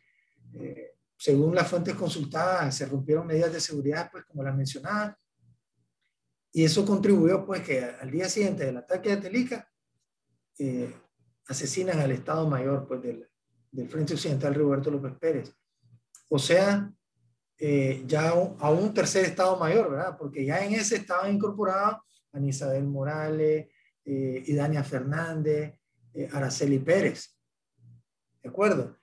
Y ya a inicios de mayo, en el barrio San José, se forma prácticamente el cuarto Estado Mayor del Frente Occidental, ya reforzado con Leopoldo Rivas Alfaro, y ya lo asume pues este, Dora y, y están eh, incorporados otros compañeros como este, Leticia Herrera, eh, Fanor Urroz, que vale la pena mencionar cómo este asunto de, de, no valorar a los compañeros, los talentos y las cualidades de los compañeros puede tener efectos negativos. Iván García relata que Fanor Urroz fue expulsado de la tendencia proletaria. Eran muy rígidos los compañeros. Entonces acudió a Iván García, imagínense un, líder de la tendencia insurreccional y cómo no le iba a dar la bienvenida a Iván García. Iván García fue el del planteamiento con, con Camilo de, de, incorporar a los jóvenes de los barrios populares, pues que, que, que, tal vez estaban desempleados y fue el que trabajó en el sector del Ermita San Felipe para incorporar a, a, a, la, al, a Charrasca y a los otros compañeros, pues, de sus amigos jóvenes del, del sector. ¿no? Eh, entonces, el hecho de ser flexible y, y, y, reconocer las cualidades de los compañeros, como en el caso de Fanor expulsado de otra tendencia, o de tener la visión del potencial de los jóvenes de los barrios populares, eh, ayudó a enriquecer la tendencia. Así que, y, y las acciones, pues, así que eh, cuando se dice que, que, de repente aparecieron los, los, de la tendencia insurreccional, no. Si, si en junio de 1976 en, San Caralampio, en Mombacho, en las faldas del Mombacho en Granada, se fundó la tendencia insurreccional con Eduardo Contreras, Daniel Ortega y sus hermanos, incluyendo al apóstol de la unidad, Camilo Ortega, que murió capturado, herido y torturado con Leticia Herrera y Germán Pomares, pues. Eh, digamos, cinco o seis meses antes de que cayera en combate el comandante Carlos Fonseca. Y a partir de ahí comenzó una, un trabajo organizativo interno muy intenso y también externo. Eh, en Costa Rica, pues, proyectado a, otra, otros países para organizar, pues no fue repentino, pues, de que, de, que, eh, de que aparecieron los terceristas ya con, con, un nivel organizativo. Y tampoco es cierto, absolutamente cierto, que, que aparecieron aprovechándose de las redes de, de la, construidas por la otra tendencia. Ellos construyeron sus propias redes de colaboradores. Además de que contactaron a las redes de la, de la otra tendencia, algunos lo sumaron para sí o las compartieron con las otras tendencias, pero también construyeron sus propias redes. Fue un, un trabajo organizativo con resultados, pues no fue la, como, como, dirían ahora los administradores, nos quedamos trabajando en el proceso, en el proceso, en el proceso sin resultados. O trabajamos, desarrollamos el proceso, pero obtenemos resultados. Ahora, en eso de, consistió la gran innovación de, de, la lectura de tu libro y también de las cosas que me han contado muchos compañeros, ¿no? En esos meses, eh, una demanda así fundamental era armas, ¿no? Era ver cómo eh, conseguir armas sí. para luchar. O sea, ya había toda una discusión política de muchos años, ¿no? Ya estaban muy claras muchas cosas sobre cómo, había, cómo tenía que ser Nicaragua, qué, es lo que, o sea, qué, qué era lo que representaba la dictadura somocista. Eh, y, y en ese sentido, eh, como que la gente, yo me acuerdo, muchos compañeros me dicen, sí, yo me metí en, la, en, en los terceristas porque había armas, nosotros no tenían tantas armas, o no tenían, ¿verdad? Y, y, yo creo que es que había todo ya una madurez del movimiento sandinista, del sandinismo como tal, había ya una madurez histórica, ¿no? Que ya la tarea del momento era de destruir a la dictadura para poder hacer la revolución. Claro, es que el impacto que causó la operación limpieza y la retirada o repliegue pues, de las cinco ciudades eh, fue grande pues, para la juventud. Entonces, eh, llegó un momento que los jóvenes decían, no, armas de cacería, no. A mí llámame cuando tenga mejores armas. Claro. Y efectivamente estaban pendientes. pues. Así le sucedió a muchos compañeros. ¿Y, y qué sucedió? Que en, en, abril se dan esos dos hechos, se da la, la, la, la, la segunda insurrección en este Lee. Y bueno, eh, los guerrilleros lograron salir, pero no rompieron ningún cerco. Pues, y eso, eso mismo lo relata eh, Francisco Rivera el Zorro, porque dice que, que cuando ellos avanzaron con sus mejores armas adelante para romper el cerco, eh, ahí no encontraron a la Guardia Nacional porque la, la, táctica de la Guardia Nacional era abandonar las posiciones en la noche y acuartelarse para estar mejor protegidos. Y el, eh, el zorro, Francisco Rivera, eh, un legendario combatiente guerrillero pues, de la GPP, de, foco guerrillero en la montaña, que yo digo una cosa, su potencial, sus capacidades se desarrollaron porque si no la tendencia tercerista. ¿Ya me entiendes? Los, los compañeros terceristas eh, lo captaron y vieron en él el potencial, la experiencia, pues, y, y, y él se desarrolló bajo esa táctica. Pues. Entonces, el punto es que él es honesto y dice que no rompieron ningún cerco, pues no, no se disparó ningún palazo para salir de Estelí en la segunda insurrección, porque la Guardia abandonó las posiciones. Y entonces, eh, una vez que a inicios de mayo se forma el cuarto Estado Mayor, eh, siguen las acciones, pues, en la ciudad, acciones de recuperación económica, emboscada, eh, hostigamiento, eh, bueno, eh, acciones de ajusticiamiento a, a, a, miembros de la Guardia Nacional o conmutados a funcionarios de, de, del gobierno llegados al somocismo, o gente que, que, delataba a los guerrilleros, que eran los soplones. Eh, o sea, esos eran los verdaderos sapos. Pues. En ese tiempo a, a los colaboradores del gobierno de Somoza de la dictadura de Somoza se le llamaba sapo y era algo muy despectivo, pues. Y, y, y, para la mayoría del pueblo nicaragüense ese calificativo solo va a ser a los que colaboraron con un gobierno tan despreciable, opresor y explotador como la dictadura somocista. Pues. Y llegó junio. Se llegó a junio de 1979 y el Frente Occidental Roberto López Pérez inicia su accionar con la concepción de que su papel va a ser de distractor. Así lo había planificado la Dirección Nacional Conjunta. El Frente Occidental iba a distraer al Estado Mayor de la Guardia Nacional para quitarle presión al Frente Sur, Benjamín Celedón, que estaba en una guerra de posiciones en la frontera con Costa Rica y que pensaban que, en, ese frente, el sur, ¿verdad? se iba a lograr la cabeza de playa para instaurar un gobierno provisional, ya fuese en la frontera, en la línea fronteriza o en Rivas. Pero el Frente Sur no pudo lograr ninguna de las dos cosas. ¿no?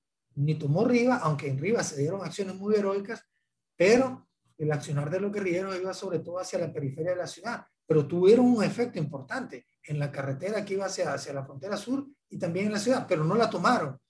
Y tampoco se logró crear la cabeza de playa en la, en la, zona fronteriza, aunque hubo, como en todos los lugares, en todos los frentes guerrilleros, acciones heroicas colectivas e individuales, eso no se puede negar. Pero estamos valorando objetivamente qué fue lo que sucedió en León. El Frente Occidental iba a hacer la maniobra de distracción, ¿verdad? ¿Por qué? Iba a cortar las comunicaciones entre Occidente y Managua, entre Nicaragua y los países del norte de Centroamérica. Iba a, a, a desactivar el, el, funcionamiento del principal puerto de Nicaragua, Corinto, en Chinandega, y también el, el, el, puerto que ocupaba el segundo lugar en importancia, como Puerto Somoza o el Puerto Sandino. Y también iba a hilar a occidente de, de, del norte del país, digamos, ¿verdad? a través de la carretera San Isidro. Pero era concebido como una acción de distracción la del Frente Occidental. ¿Qué pasó en realidad? Se inicia el 2 de junio en Chinandega, las fuerzas que venían del Chonco, dirigidas por William, a unirse con las fuerzas que dirigía Lenín Fonseca en Chinandega, en el casco urbano de Chinandega, fueron detectadas en la madrugada, se entablaron el combate y esas fuerzas no pudieron unirse a las de Lenín Fonseca, que tenía las mejores armas y los mejores hombres según el testimonio del doctor Pablo Coca, compañero de estudios de Lenín Fonseca y de lucha. Y ¿Me escucha? ¿Me escucha bien? Sí. Sí, sí, perfectamente. Y entonces, se combate el 2 de junio en Chinandega, son derrotadas las fuerzas guerrilleras en Chinandega.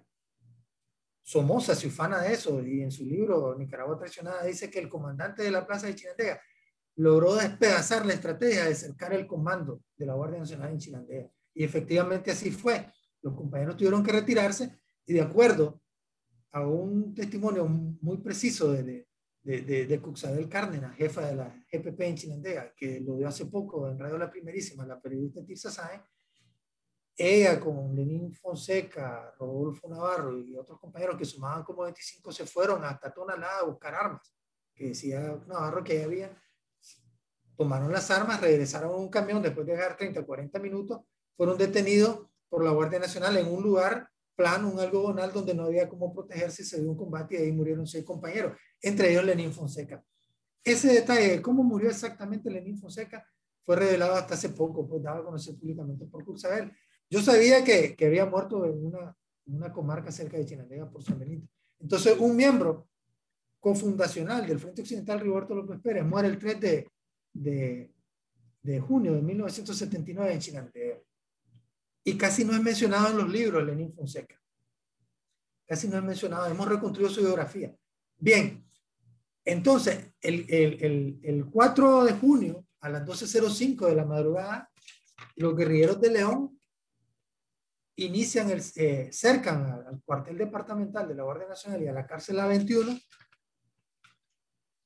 y y bajo un fuerte aguacero, pues comienzan los ataques. Después de haber salido de la casa de Charraca, alrededor de 100, 120 compañeros, en dos columnas, una dirigida por Guadalupe Moreno y Lenín Baez, y otra por Leopoldo Rivas y el Chele Marcos, con lugartenientes de, de, de, de, Charraca, porque Charraca era, había sido herido. Era prácticamente una pinza la que le querían hacer al comando de la Guardia, ¿verdad? Atacarlo por dos lugares. Un, sí, era un cerco, un, prácticamente un cerco. un cerco. Poco a poco, con, y, y, como el cerco estratégico que se iba a crear sobre Managua, poco a poco con la toma de las diferentes ciudades, para lograr la rendición de la Guardia Nacional o, o para derrotarla en el asalto final que se diera, pues.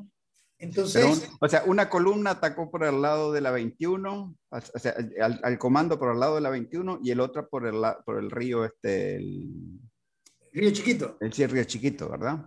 Sí, lo que sucede es que en la columna de, de, de bueno, en la casa de Charraca estaban Leopoldo Rivas, estaba Lenín Valle, Fanuro Ro, eh, Chele Marcos, dos compañeros eh, se organizaron, como le decía, en esas columnas. La de Guadalupe Moreno y, y Lenín Valle se dirigieron por eh, San Felipe hasta llegar a Laborío y fueron rodeando por el sector sur, sur y este, pues a la 21, perdón, sur y oeste a la 21 y, a, y al cuartel departamental. En cambio, la columna, perdón, dirigida por Leopoldo Rivas y el Chile Marco, donde iban compañeros como Pisis eh, y Chivo Pando, que eran de la escuadra de Charraca, iban rodeando el cuartel departamental por su parte trasera, por la parte este.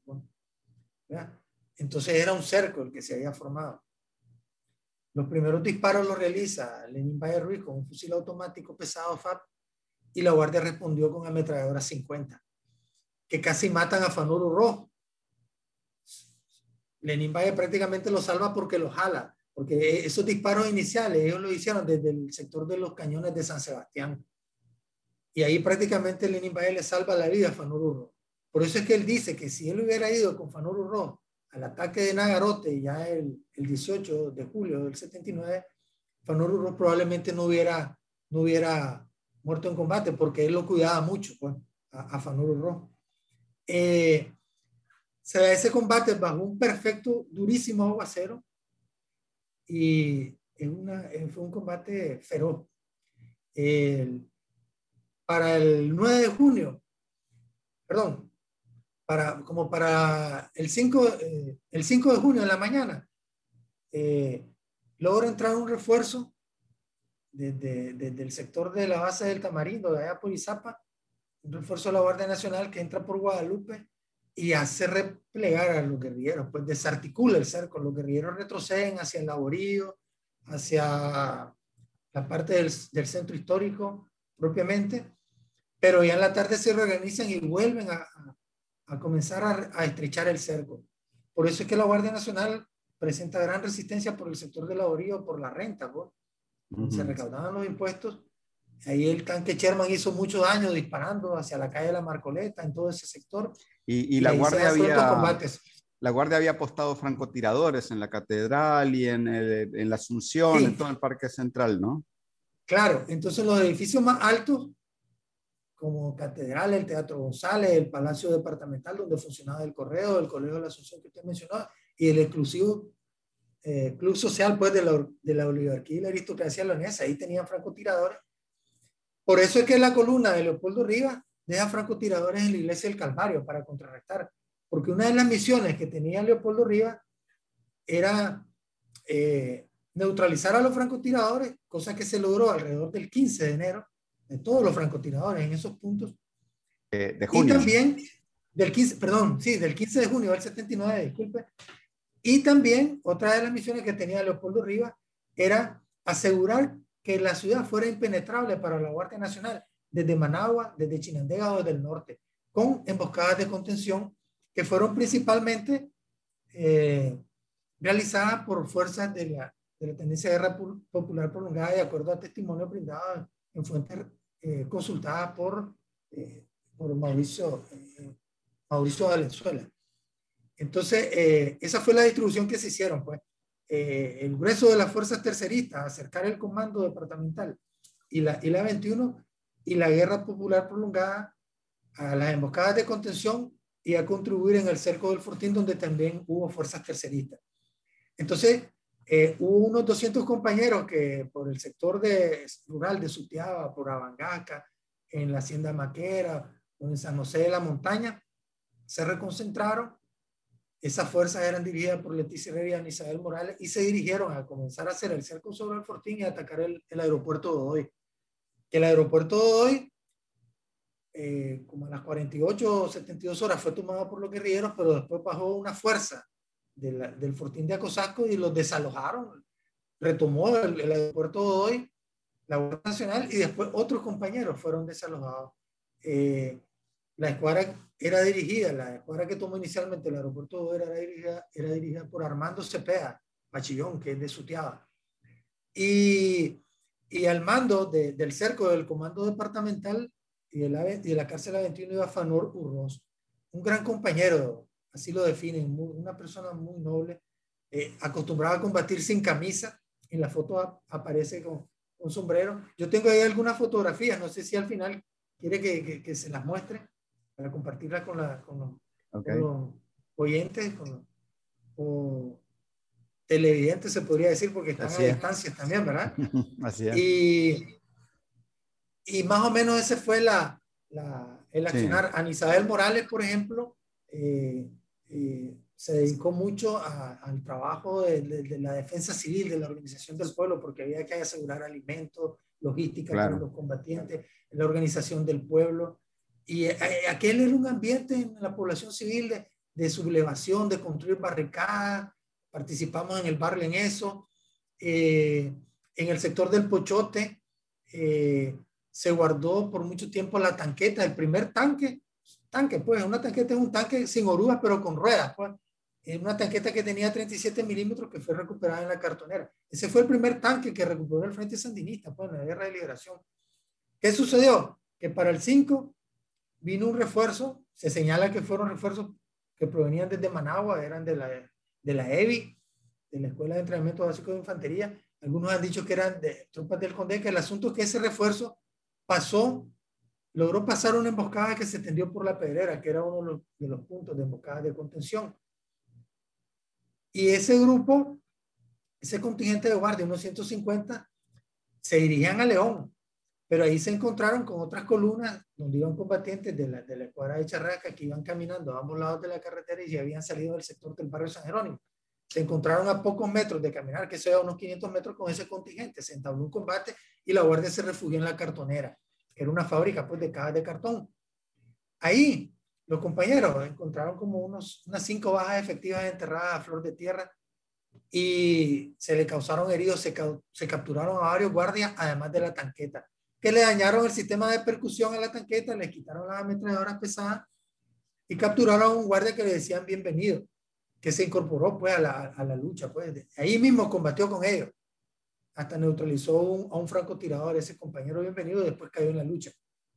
Entonces esa tanqueta fue a, al Pochote, donde existía una, uno de los comandos operativos del Estado Mayor, y fue resguardada ahí por, por el sitio, exactamente fue resguardada por el sitio donde la Guardia masacró, acribió a Ramón Lario Brenes, pues en el Pochote, ahí bajo un gran árbol de Guanacaste. Eh, esa tanqueta eh, en el taller El Águila fue, le dieron mantenimiento, un taller que el dueño de un señor apellido Centeno, le dieron mantenimiento, restauraron el sistema de, de, disparo eh, para suplir la ametralladora. Eh, pues había un compañero que andaba con un FAL que le decían el renco. Un, un, un, soldado de la EI capturado se, se, era el que la manejaba y un oficial, algunos dicen capitán o mayor del ejército guatemalteco, que, que, dicen también que había sido parte de la guerrilla guatemalteca, que, había, que vivía aquí en Nicaragua, por algún tiempo fue incorporado al, al, al equipo de la, de la, tanqueta y era el que activaba el sistema disparador pues, de la tanqueta. Y Carlos Cuadra, que iba también ahí y que iba con la orden pues, de que si miraba que, la, que, la, que los dos militares el Nica o el guatemalteco querían disparar contra la fuerza guerrillera, pues él tenía la orden de neutralizarlo. Entonces la tanqueta fue bautizada con el nombre de Araceli Pérez en honor a la, a la miembro del Estado Mayor asesinada. Mexicana, por cierto. En abril. Araceli Pérez de origen mexicana, así es. Y entonces, eh, con esa tanqueta, pues se realizó el asalto final el 20 de junio. Aquí hay que destacar esas emboscadas de contención. Otra fue en Pancorba, resistieron como 48 horas, fue muy intensa. Otra se instaló en, en, en, en La Leona, en el puente del río La Leona.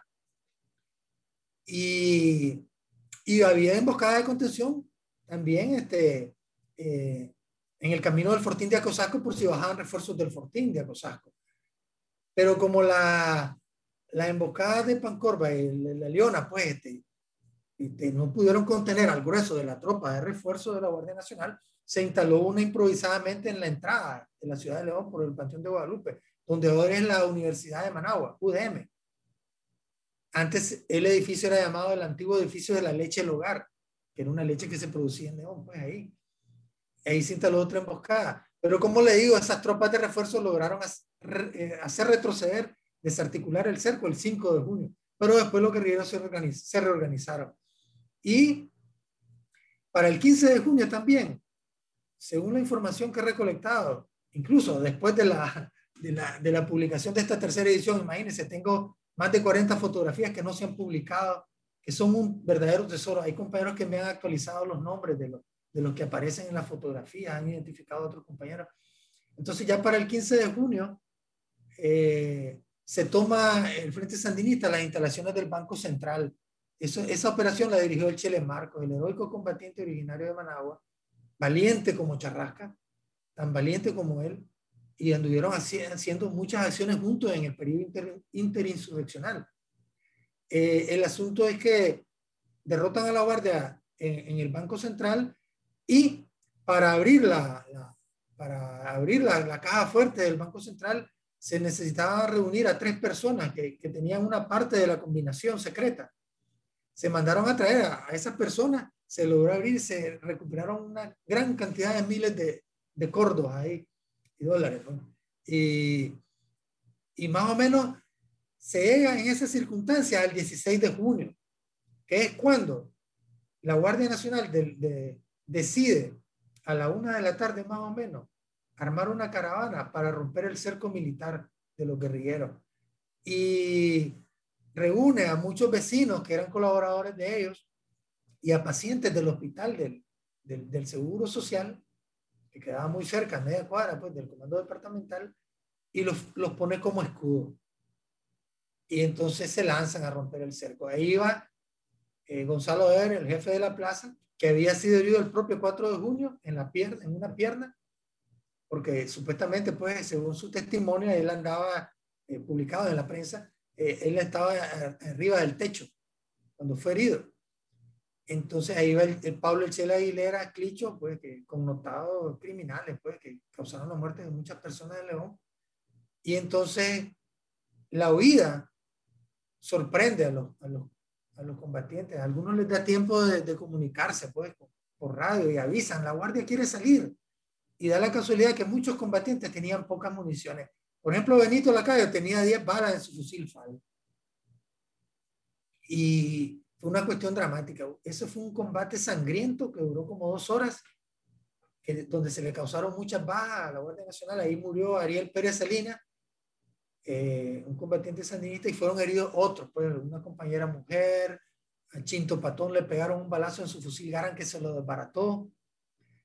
Y a Benito Lacayo lo hirieron en, en, su ojo derecho. Y fue una cuestión dramática. Pero, pero la historia oculta, como decíamos, comienza desde, desde agosto prácticamente, o tal vez antes, de 1979, en una crónica de la prensa. Dice que solo un combatiente sandinista disparó para oponerse a la huida de la Guardia. Es totalmente falso. Ahí fue un combate eh, casi de cuerpo a cuerpo, a corta distancia, 5 o 10 metros de distancia, de acera a acera o del pavimento a la acera, a pesar de tener pocas municiones. Y eh, los guardias, una vez que llegaron al sector de la antigua gasolinera Texaco, eh, Texaco Guadalupe, se comenzaron a dispersar y fueron huyendo entre los patios, corriendo o, o bien otros en vehículos, y llevaban a los civiles como, como, como, como escudo. Como escudo humano. Por ejemplo, por ejemplo Enrique Bolaño, que llegó hasta el búnker de Somoza el, el 19 de julio del 79, él relata que con sus compañeros, una vez que salieron del Lino para reforzar a los compañeros que estaban combatiendo contra la Guardia Cubilla, se los encontraron a tres guardias que cada uno llevaba una mujer. Y lo que hicieron fue ponerse detrás de ella y ponerle a las mujeres el fusil M16 en el hombro de las mujeres. Y los compañeros no pudieron disparar, porque el que los dirigía, el que los dirigía les dijo, no disparemos porque pueden ser mujeres del pueblo. Y lograron huir en ese momento los guardias, pero se instaló otro combate por el cementerio Guadalupe. Entonces la, la, toma de comando en realidad fue una serie de combates durante varios días.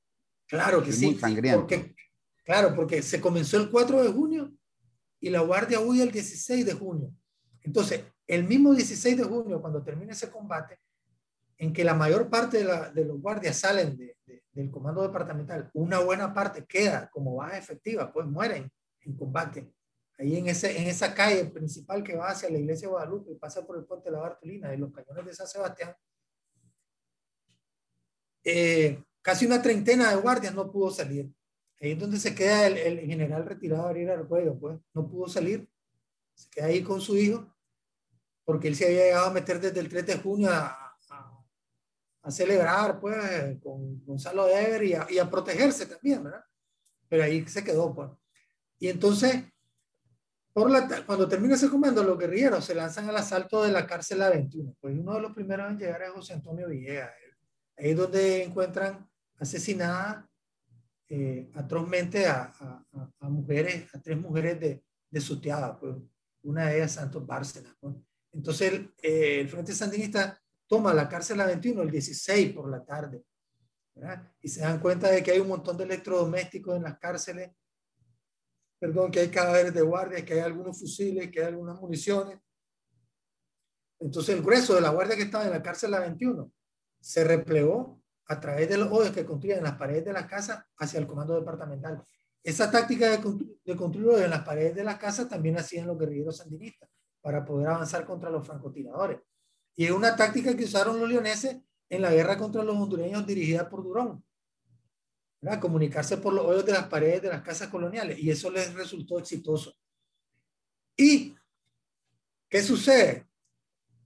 Huye la guardia hacia el fortín, Gonzalo debe es rescatado al día siguiente en helicóptero, lo sacan del fortín de Acosasco, se lo llevan al hospital militar en Managua, el herido en la pierna, ¿ah? y después lo trasladaron a Guatemala. Allá lo operaron, no perdió la pierna, quedó renco, él mismo lo dijo, pero cuando triunfa la revolución sandinista, les tengo Guatemala. Eh, por otro lado, continúa el asedio al cuartel departamental. Siempre se mantiene un cerco sobre el, sobre el fortín de Acosasco. Se da un hecho muy importante. En León, el 19 de junio, al atardecer, como a las 5, 5 y media de la tarde, la escuadra dirigida por Jorge Vicente Patiño Aguirre, de seudónimo Mariel, un combatiente de origen ecuatoriano, avanzan a buscar a la Guardia Nacional que había adelantado posiciones desde el cuartel. Y muere, pues, en, en la acción, ametrallado por un fusil Browning. Eso impacta mucho a los combatientes leoneses, especialmente a Guadalupe Moreno, uno de los fundadores del Frente Occidental y que era parte en la práctica del Estado Mayor, del cuarto Estado Mayor, pues porque se le respetaba mucho, se le estimaba mucho y tenía sus propias dotes, pues sus propias cualidades como guerrillero sandinista. Entonces él actúa de manera bastante impetuosa, según dice Lenín Bayer y decide que el asalto final se va a hacer esa noche por, por la muerte de, de, de Jorge Vicente Patiño. Entonces, como a las 9, 10 de la noche se da ese combate fuerte donde participa Abel, donde está Tomás Quintero cerca de él, uno de los hermanos que pesca, y después de recibir varias granadas que lanzaba la guardia, eh, una de ellas lo, lo mata, pues, a él. La noche del 19 de junio.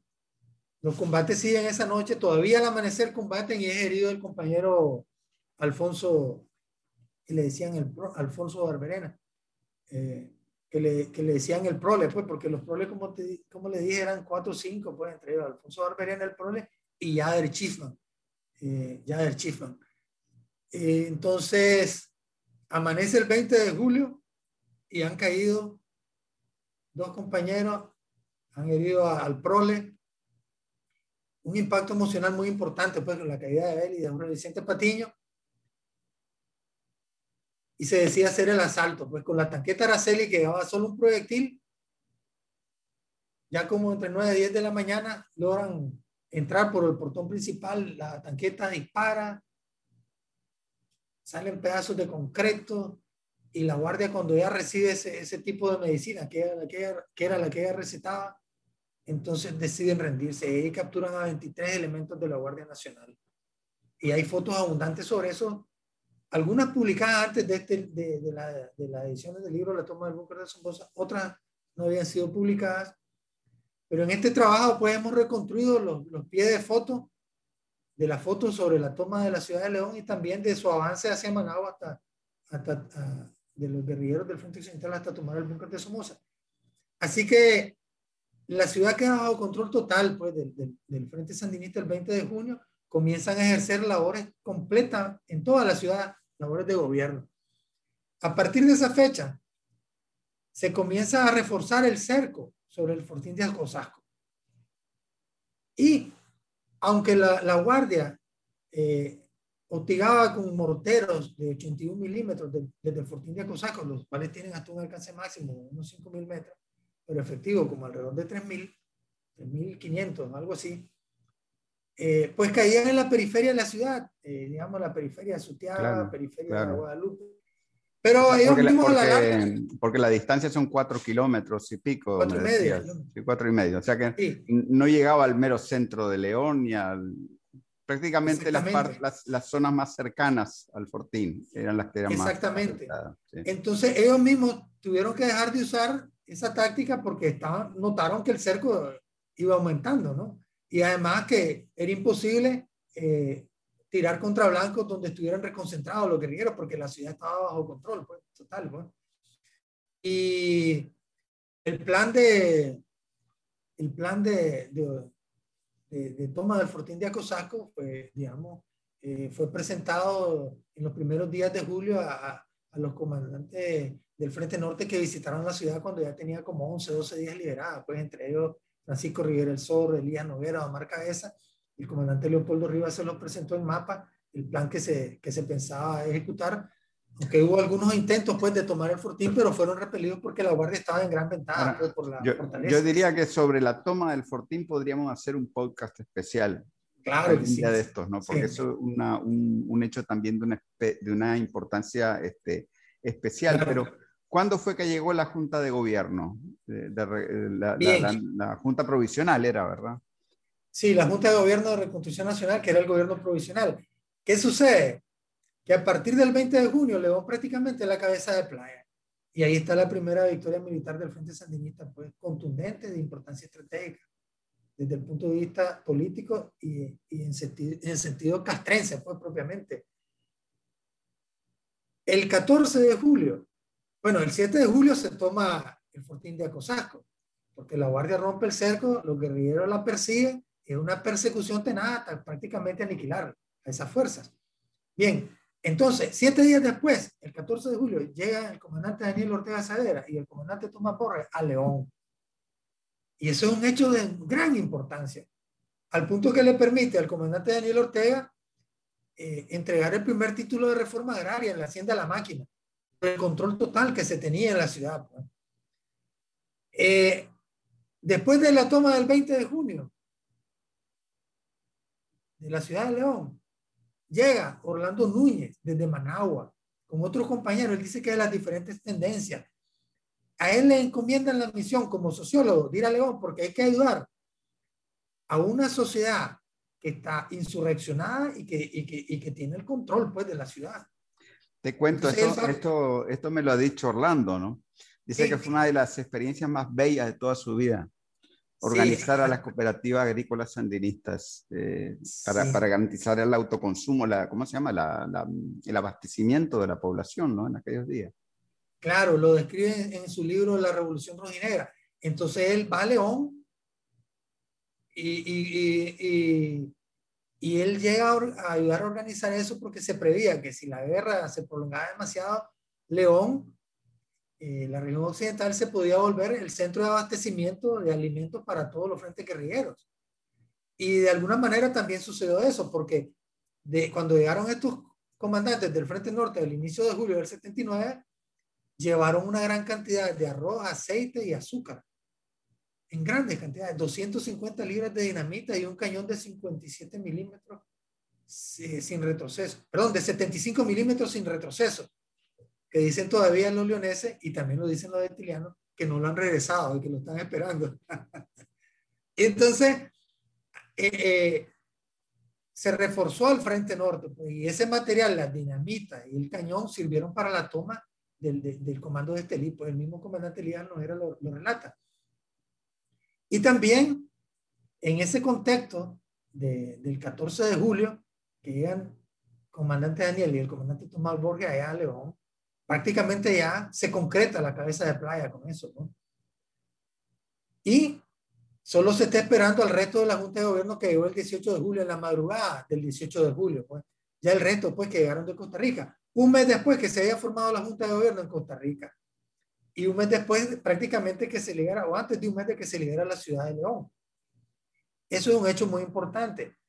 ¿Qué sucede también? Que a partir del 14 de julio, por órdenes del comandante Tomás Borges da directamente a Lenín Valle Ruiz una columna de 150 de los mejores hombres con las mejores armas, según la orientación que dio el comandante Borges, se tenía que desplazar a Chinandega, a reforzar Chinandega porque un planteamiento que hizo el, comandante Borges es de que no podían quedar bolsones de guardia si se iba a avanzar hacia la toma de Managua. Porque ese 14 de julio también se avanza hacia la Pacentro por vereda, por el camino de la Ceiba, pasando por Amatitán, hasta La Paz Vieja, donde se dieron combates muy fuertes, y después La Paz Centro. Pues.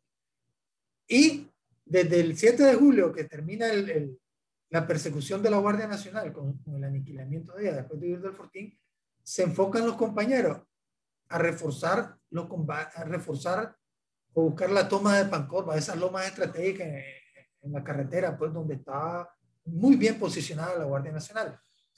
Entonces el 14 de julio representa varias cosas dentro del desenvolvimiento de la guerra, de, de ya León como ciudad liberada, con un gobierno municipal de, de, hecho, pues, eh, controlando toda la ciudad y, y funcionando ya eh, desde los primeros días de julio, cuando llegaron los comandantes del, del, Frente Norte, como retaguardia, pues, de otro frente guerrillero y reforzando.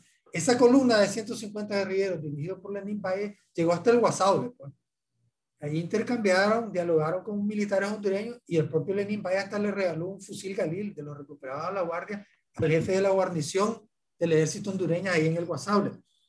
Y pasaron reforzando, liberando otros municipios, pues, asegurando la mina de Limón, una mina muy importante, productora de oro. Y otra parte garantizó la toma de la portuaria. Los guerrilleros que toman el puerto de Corinto y la, y la oficina de la portuaria salieron de León. Ahí va eh, este, este, compañero eh, Osman, Osman, eh, ahorita no, no recuerdo, Osman Orozco, el hermano del compañero que, que, murió quemado cuando, cuando, trató, cuando se trató de incendiar la cárcel la 21. Sí. Osman Orozco llegó hasta la, hasta la portuaria, hasta el puerto de Corinto, y, y, tomaron el control pues, de la situación. Incluso hay otros compañeros que revelan que en Corinto capturaron a guardias de la EBI que andaban disfrazados de guerrilleros y que habían cometido pues, este, eh, atrocidades ahí en Corinto y que recuperaron armas hasta como para 100 hombres ahí en Corinto. Bueno, entonces el 18 de julio la toma de posesión de la Junta de Gobierno, ya con Violeta Chamorro, Violeta Barrio, pues Alfonso Robelo, Sierra Ramírez y Daniel Ortega en el Paraninfo de la UNAM, se da en la mañana y estuvieron presentes el rector Mariano Fiallo de Angura, el rector de la UNAM, eh, Monseñor Salazar, pues que era el obispo de León, y una gran cantidad de periodistas, pues era mayoritariamente el público, sobre todo extranjeros. Y eh, eh, el 14 de julio este, se comienza el avance hacia los otros municipios y la capacidad ofensiva del Foro LP se manifestó en combates casi simultáneos en Pancorba, Izapa, La Paz Centro. Primero pues La Paz Centro, Pancorba. Eh, posteriormente Izapa y, y, Nagarote, casi simultáneo, una capacidad ofensiva impresionante. Incluso pues hay compañeros que estuvieron combatiendo en, en La Paz Centro que no sabían que se estaban dando combates en Pancorba y que hasta ahora, pues ya conversando, se, se dan cuenta que qué dimensión tuvieron. Y así llegamos a la instalación de la Junta de Gobierno a concretarse la cabeza de playa en una ciudad que donde se iban a dirigir las acciones solamente para distraer a la guardia y que finalmente fue liberada, se convirtió en la cabeza de playa, por eso se gana el título de, de, de, de primera capital de la revolución, primer territorio libre, primera ciudad liberada, aunque también se ha ganado el título de, de, cuna de la revolución, pues por los orígenes del movimiento revolucionario y de los cuadros universitarios que como Carlos Fonseca o Tomás Borges pues originaron el Frente Sandinista.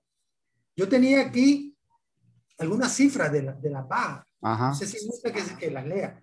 Bueno, sí, claro. por un lado, eh, la Guardia Nacional en general tenía unos 14 mil soldados y una red de colaboradores, según Pablo Emilio Barreto, de unos 12 mil. Todos los, los verdaderos sapos del somocismo, pues. ¿verdad? Entonces estamos hablando de unos 26 mil hombres alrededor, entre colaboradores y guardias efectivos. La ofensiva final en León comenzó con 180 guerrilleros terceristas, hombres armas, con armas de guerra. 60 pues. de la Guerra Popular Prolongada y 4 de los proletarios, o sea, 244 combatientes. Ellos tenían un promedio de 200 tiros por, por, por combatiente es decir, que se comenzó con menos de 250 guerrilleros armas. Eso no quiere decir que muchos compañeros no se integraran con, con, armas de cacería o sin armas. Por ejemplo, a la Leona, en la emboscada de la Leona, iban compañeros con armas de guerra y por lo menos 20 iban desarmados para partir, para picar, como dicen los argentinos, la, la, la carretera, hacer zanja como, como barricada, como, como obstáculo. Y eh, en general, el Frente Sandinista a inicios de julio del 79 se calcula que iba a tener hasta 5.000 combatientes. En León se sumaron muchos, hasta el punto que a Managua entran el 19 de julio como 950 combatientes, pues casi 1.000 combatientes. Las fuerzas de, de, de, León se dividieron en dos parece, columnas. Parece mentira que todo empezó con la pata de una mesa. Con la pata de una mesa eh, podrida. Y entonces, eh, dos grandes fuerzas, la Fuerza Miliciano Heroico y la Fuerza de Héroes y Mártires de Veracruz, que se dividían en tres columnas, que cada una llevaba los nombres de los héroes y mártires de Veracruz. Y después las escuadras tácticas, pues, que llevaban nombres de diferentes héroes y mártires. Entonces, eh, la Guardia Nacional en León tenía aproximadamente eh, una cantidad de efectivos que oscilaba entre 1.200 y 1.600 efectivos. Los refuerzos de la E oscilaron en determinados momentos eh, o anduvieron por unos 800 hombres. Así que se, la cantidad de guardias nacionales en, en León rondó los 2.000 efectivos. En el comando departamental en determinados momentos se concentraron hasta 500 hombres y en la cárcel la 21 150. En el Banco Central hasta 150 miembros de la Guardia Nacional. Igual cantidad en el Fortín de Acosasco, 150 y en la cartonera que, que fue un refuerzo hasta 150. En la cartonera, los guardias huyeron, pues, aparte, como parte de la, de la inexperiencia de los combatientes sandinistas, pues jóvenes indisciplinados, ¿verdad? que tal vez se descuidaban y la guardia huyó pues en la madrugada, aproveché esa inexperiencia lograron huir, aunque muchos fueron capturados. Bueno, en cuanto a las bajas, de acuerdo a todos los testimonios, en esa calle que va del comando departamental a los cañones de San Sebastián, se contabilizaron 62 cadáveres, bajas efectivas de la Guardia Nacional. Dentro del cuartel departamental se contabilizaron, se contabilizaron 50 bajas efectivas. Estaban enterrados dentro del comando departamental 20 cadáveres. Y del Fortín de Acosaco lograron huir alrededor de 60, 70 efectivos y prácticamente fueron aniquilados. La mayoría de ellos. En Izapa hay compañeros que, que dicen que no se, se, enterraron, se enterraron menos, que no se enterraron menos de 30 cadáveres de la Guardia Nacional. Otros dicen 40. En La Paz Centro, 60. En Nagarote, 45 bajas efectivas. Aquí hay que tomar en cuenta las bajas que sufrió la Guardia, por ejemplo, en el sector de la renta, en, en las áreas donde estaban los francotiradores, o lo que sufrieron eh, en, en, las carreteras, digamos, en las emboscadas, ¿verdad? En las emboscadas de, de contención. Así que fácilmente se puede llegar a superar las 400, 450 bajas efectivas. Y si a eso se suma que en, en una guerra convencional eh, una guerra civil, una guerra revolucionaria, puede, puede haber tres a cinco heridos por, por cada baja efectiva, o hasta más, algunos calculan hasta 10. Eh, entonces estamos hablando de que realmente lo que hizo el Frente Occidental fue, eh, fue derrotar y prácticamente destruir y aniquilar a la Guardia Nacional en León y en su avance hacia Managua. Las cifras lo, lo dicen. Eh, por eso, eso explica por qué en todos estos lugares se tuvieron que hacer fosas comunes, pues con pala mecánica. En, cada uno de estos lugares. O, en la mayoría de ellos, por ejemplo, en el sector de la iglesia San Sebastián, en La Paz Centro, en Nagarote. Así tuvo que ser. Y el cuartel departamental de León, el 20 de junio, resultó ser una fuente de apertrechamiento increíble. Miles de municiones, 25 a 30 cajas de ametralladora 30, 25 a 30 cajas de balas de ametralladora 50 y, y fusiles, 300, 400 fusiles de todo tipo. Eso, y, eso... ¿Y como, como, como cuántas vidas civiles este, costó la, la lucha ahí en León, más o menos? Bueno, si se hablaba, si se hablaba alrededor de una unas mil personas en septiembre, imagínense. este, en, en, en, julio, en junio, julio pudo, pudo, haber sido más. Se calcula que, que más de tres mil personas, mm. más de tres mil personas pudieron haber muerto. Eh, no hay una cifra eh, eh, exacta, pues. ¿verdad? Sí, claro. Porque hay que tomar en cuenta que muchos fueron desaparecidos ¿verdad? por la Guardia claro. Nacional. Claro. Y, y entonces eso refleja cómo se dio pues este, esta O sea que más o menos por, por, por, cada guardia muerto deben haber habido como 10 civiles muertos. Eh, más o menos. Podría ser, podría ser, sí, sí. Eh, hay algunos compañeros que han estado investigando eso y, y, y las cantidades eh, superan las 3.000 personas, pues ya. Sí. Superan con facilidad esas cantidades, pues. Sí eh, por otro lado, hay, un, hay un hecho interesante. Un, un, combatiente del Frente Sur de origen chileno que se llama Raúl Antonio Peregrín Friedman. Él hizo un estudio sobre la guerra de liberación de León y lo fue a presentar al Partido Comunista Chileno en La Habana, sí. Cuba. Y le interesó, pues, cómo, que, cómo había sucedido la guerra de liberación en León.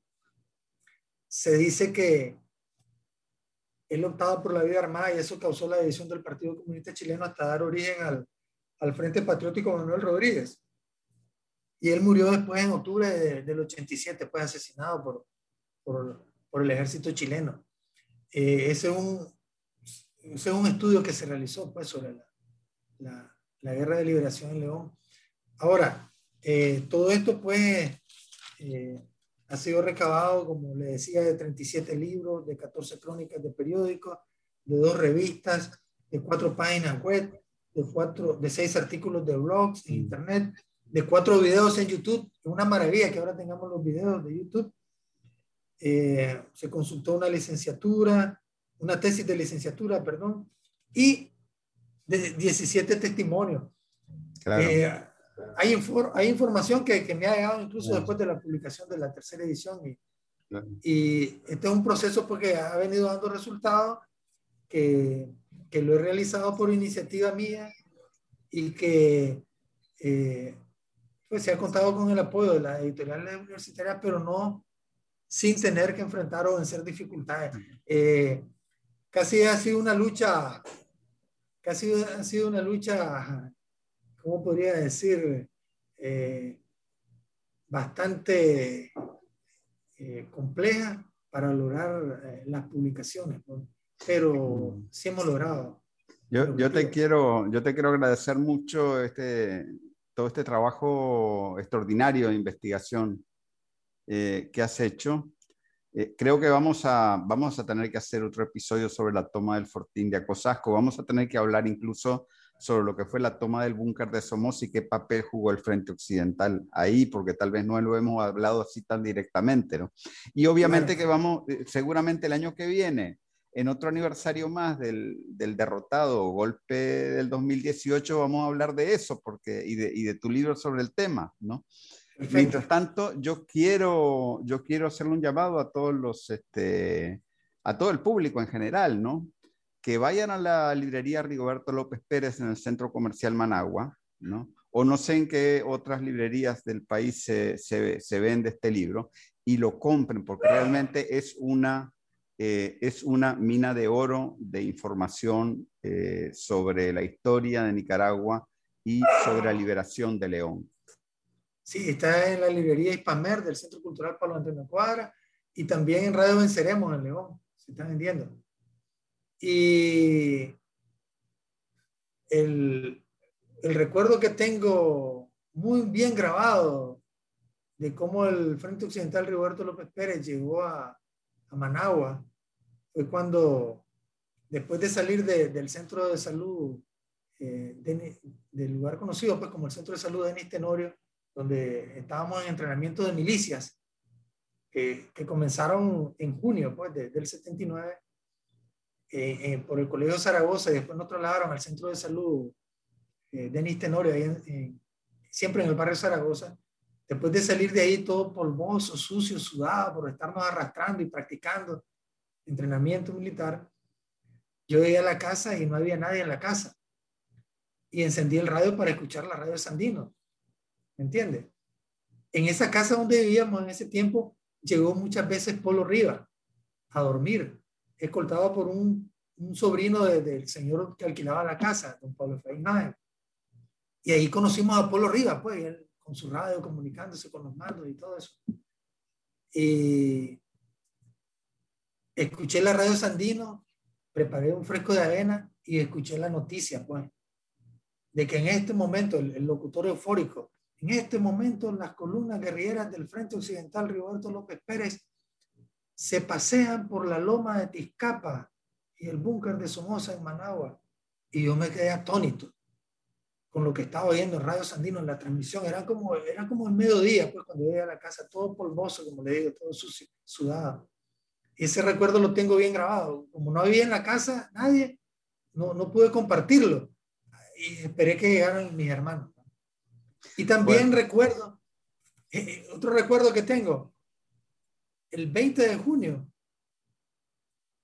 cuando capturaron a los, a, los, a, los, a los guardias en cuartel departamental. Yo me acuerdo que la columna guerrillera llegó a, al Pochote, pues se pasearon por varios barrios, ¿no? De la ciudad y llegaron con, el, con un tanque recuperado. Alegre, la gente gritando consignas, llegaron ahí a ese sector de San Felipe, el Pochote pasaron.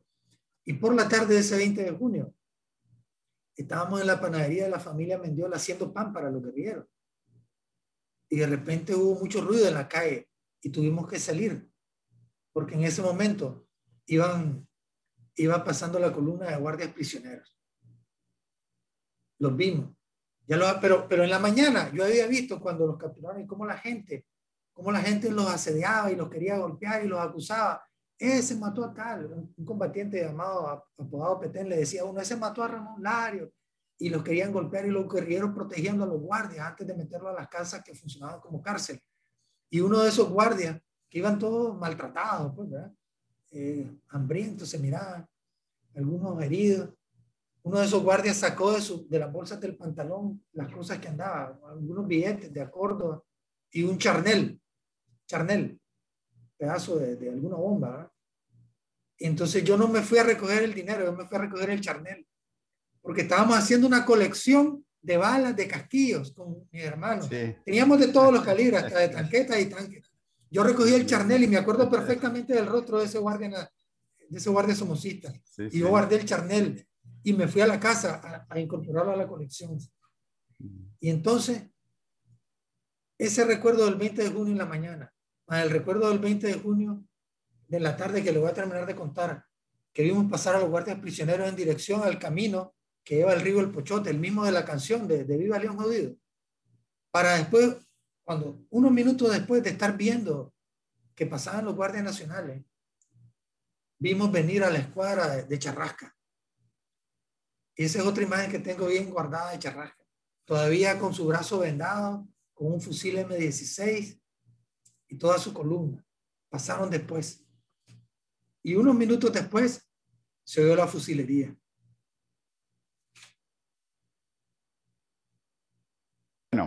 Con esos recuerdos, y llevamos sobre dos horas y media de podcast, yo creo que es el episodio más largo, más largo que hemos tenido. Yo te quiero agradecer mucho y, bueno, quedamos para la próxima vez, ¿no? este, para un nuevo episodio de Managua con Amor. ¿Qué te parece? Claro, claro que sí. Gracias. esos recuerdos muy personales, pues, y a la vez colectivos, eh, los en el, en el, libro que se llama Chavalos de la Revolución, que se puede encontrar en, en internet, pues.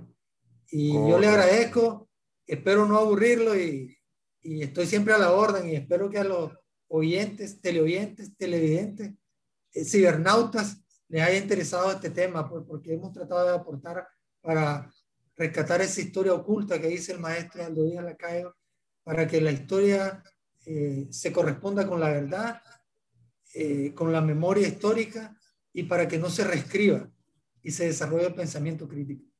Muchas gracias, hermano. Un abrazo. Gracias. Igualmente.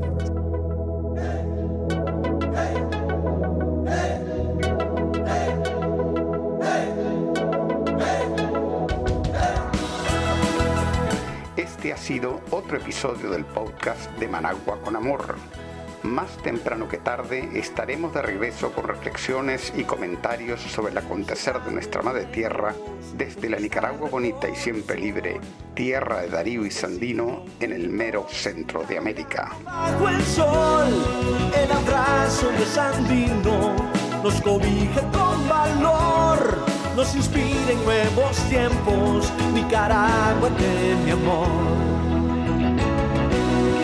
Hemos logrado juntos las victorias con amor.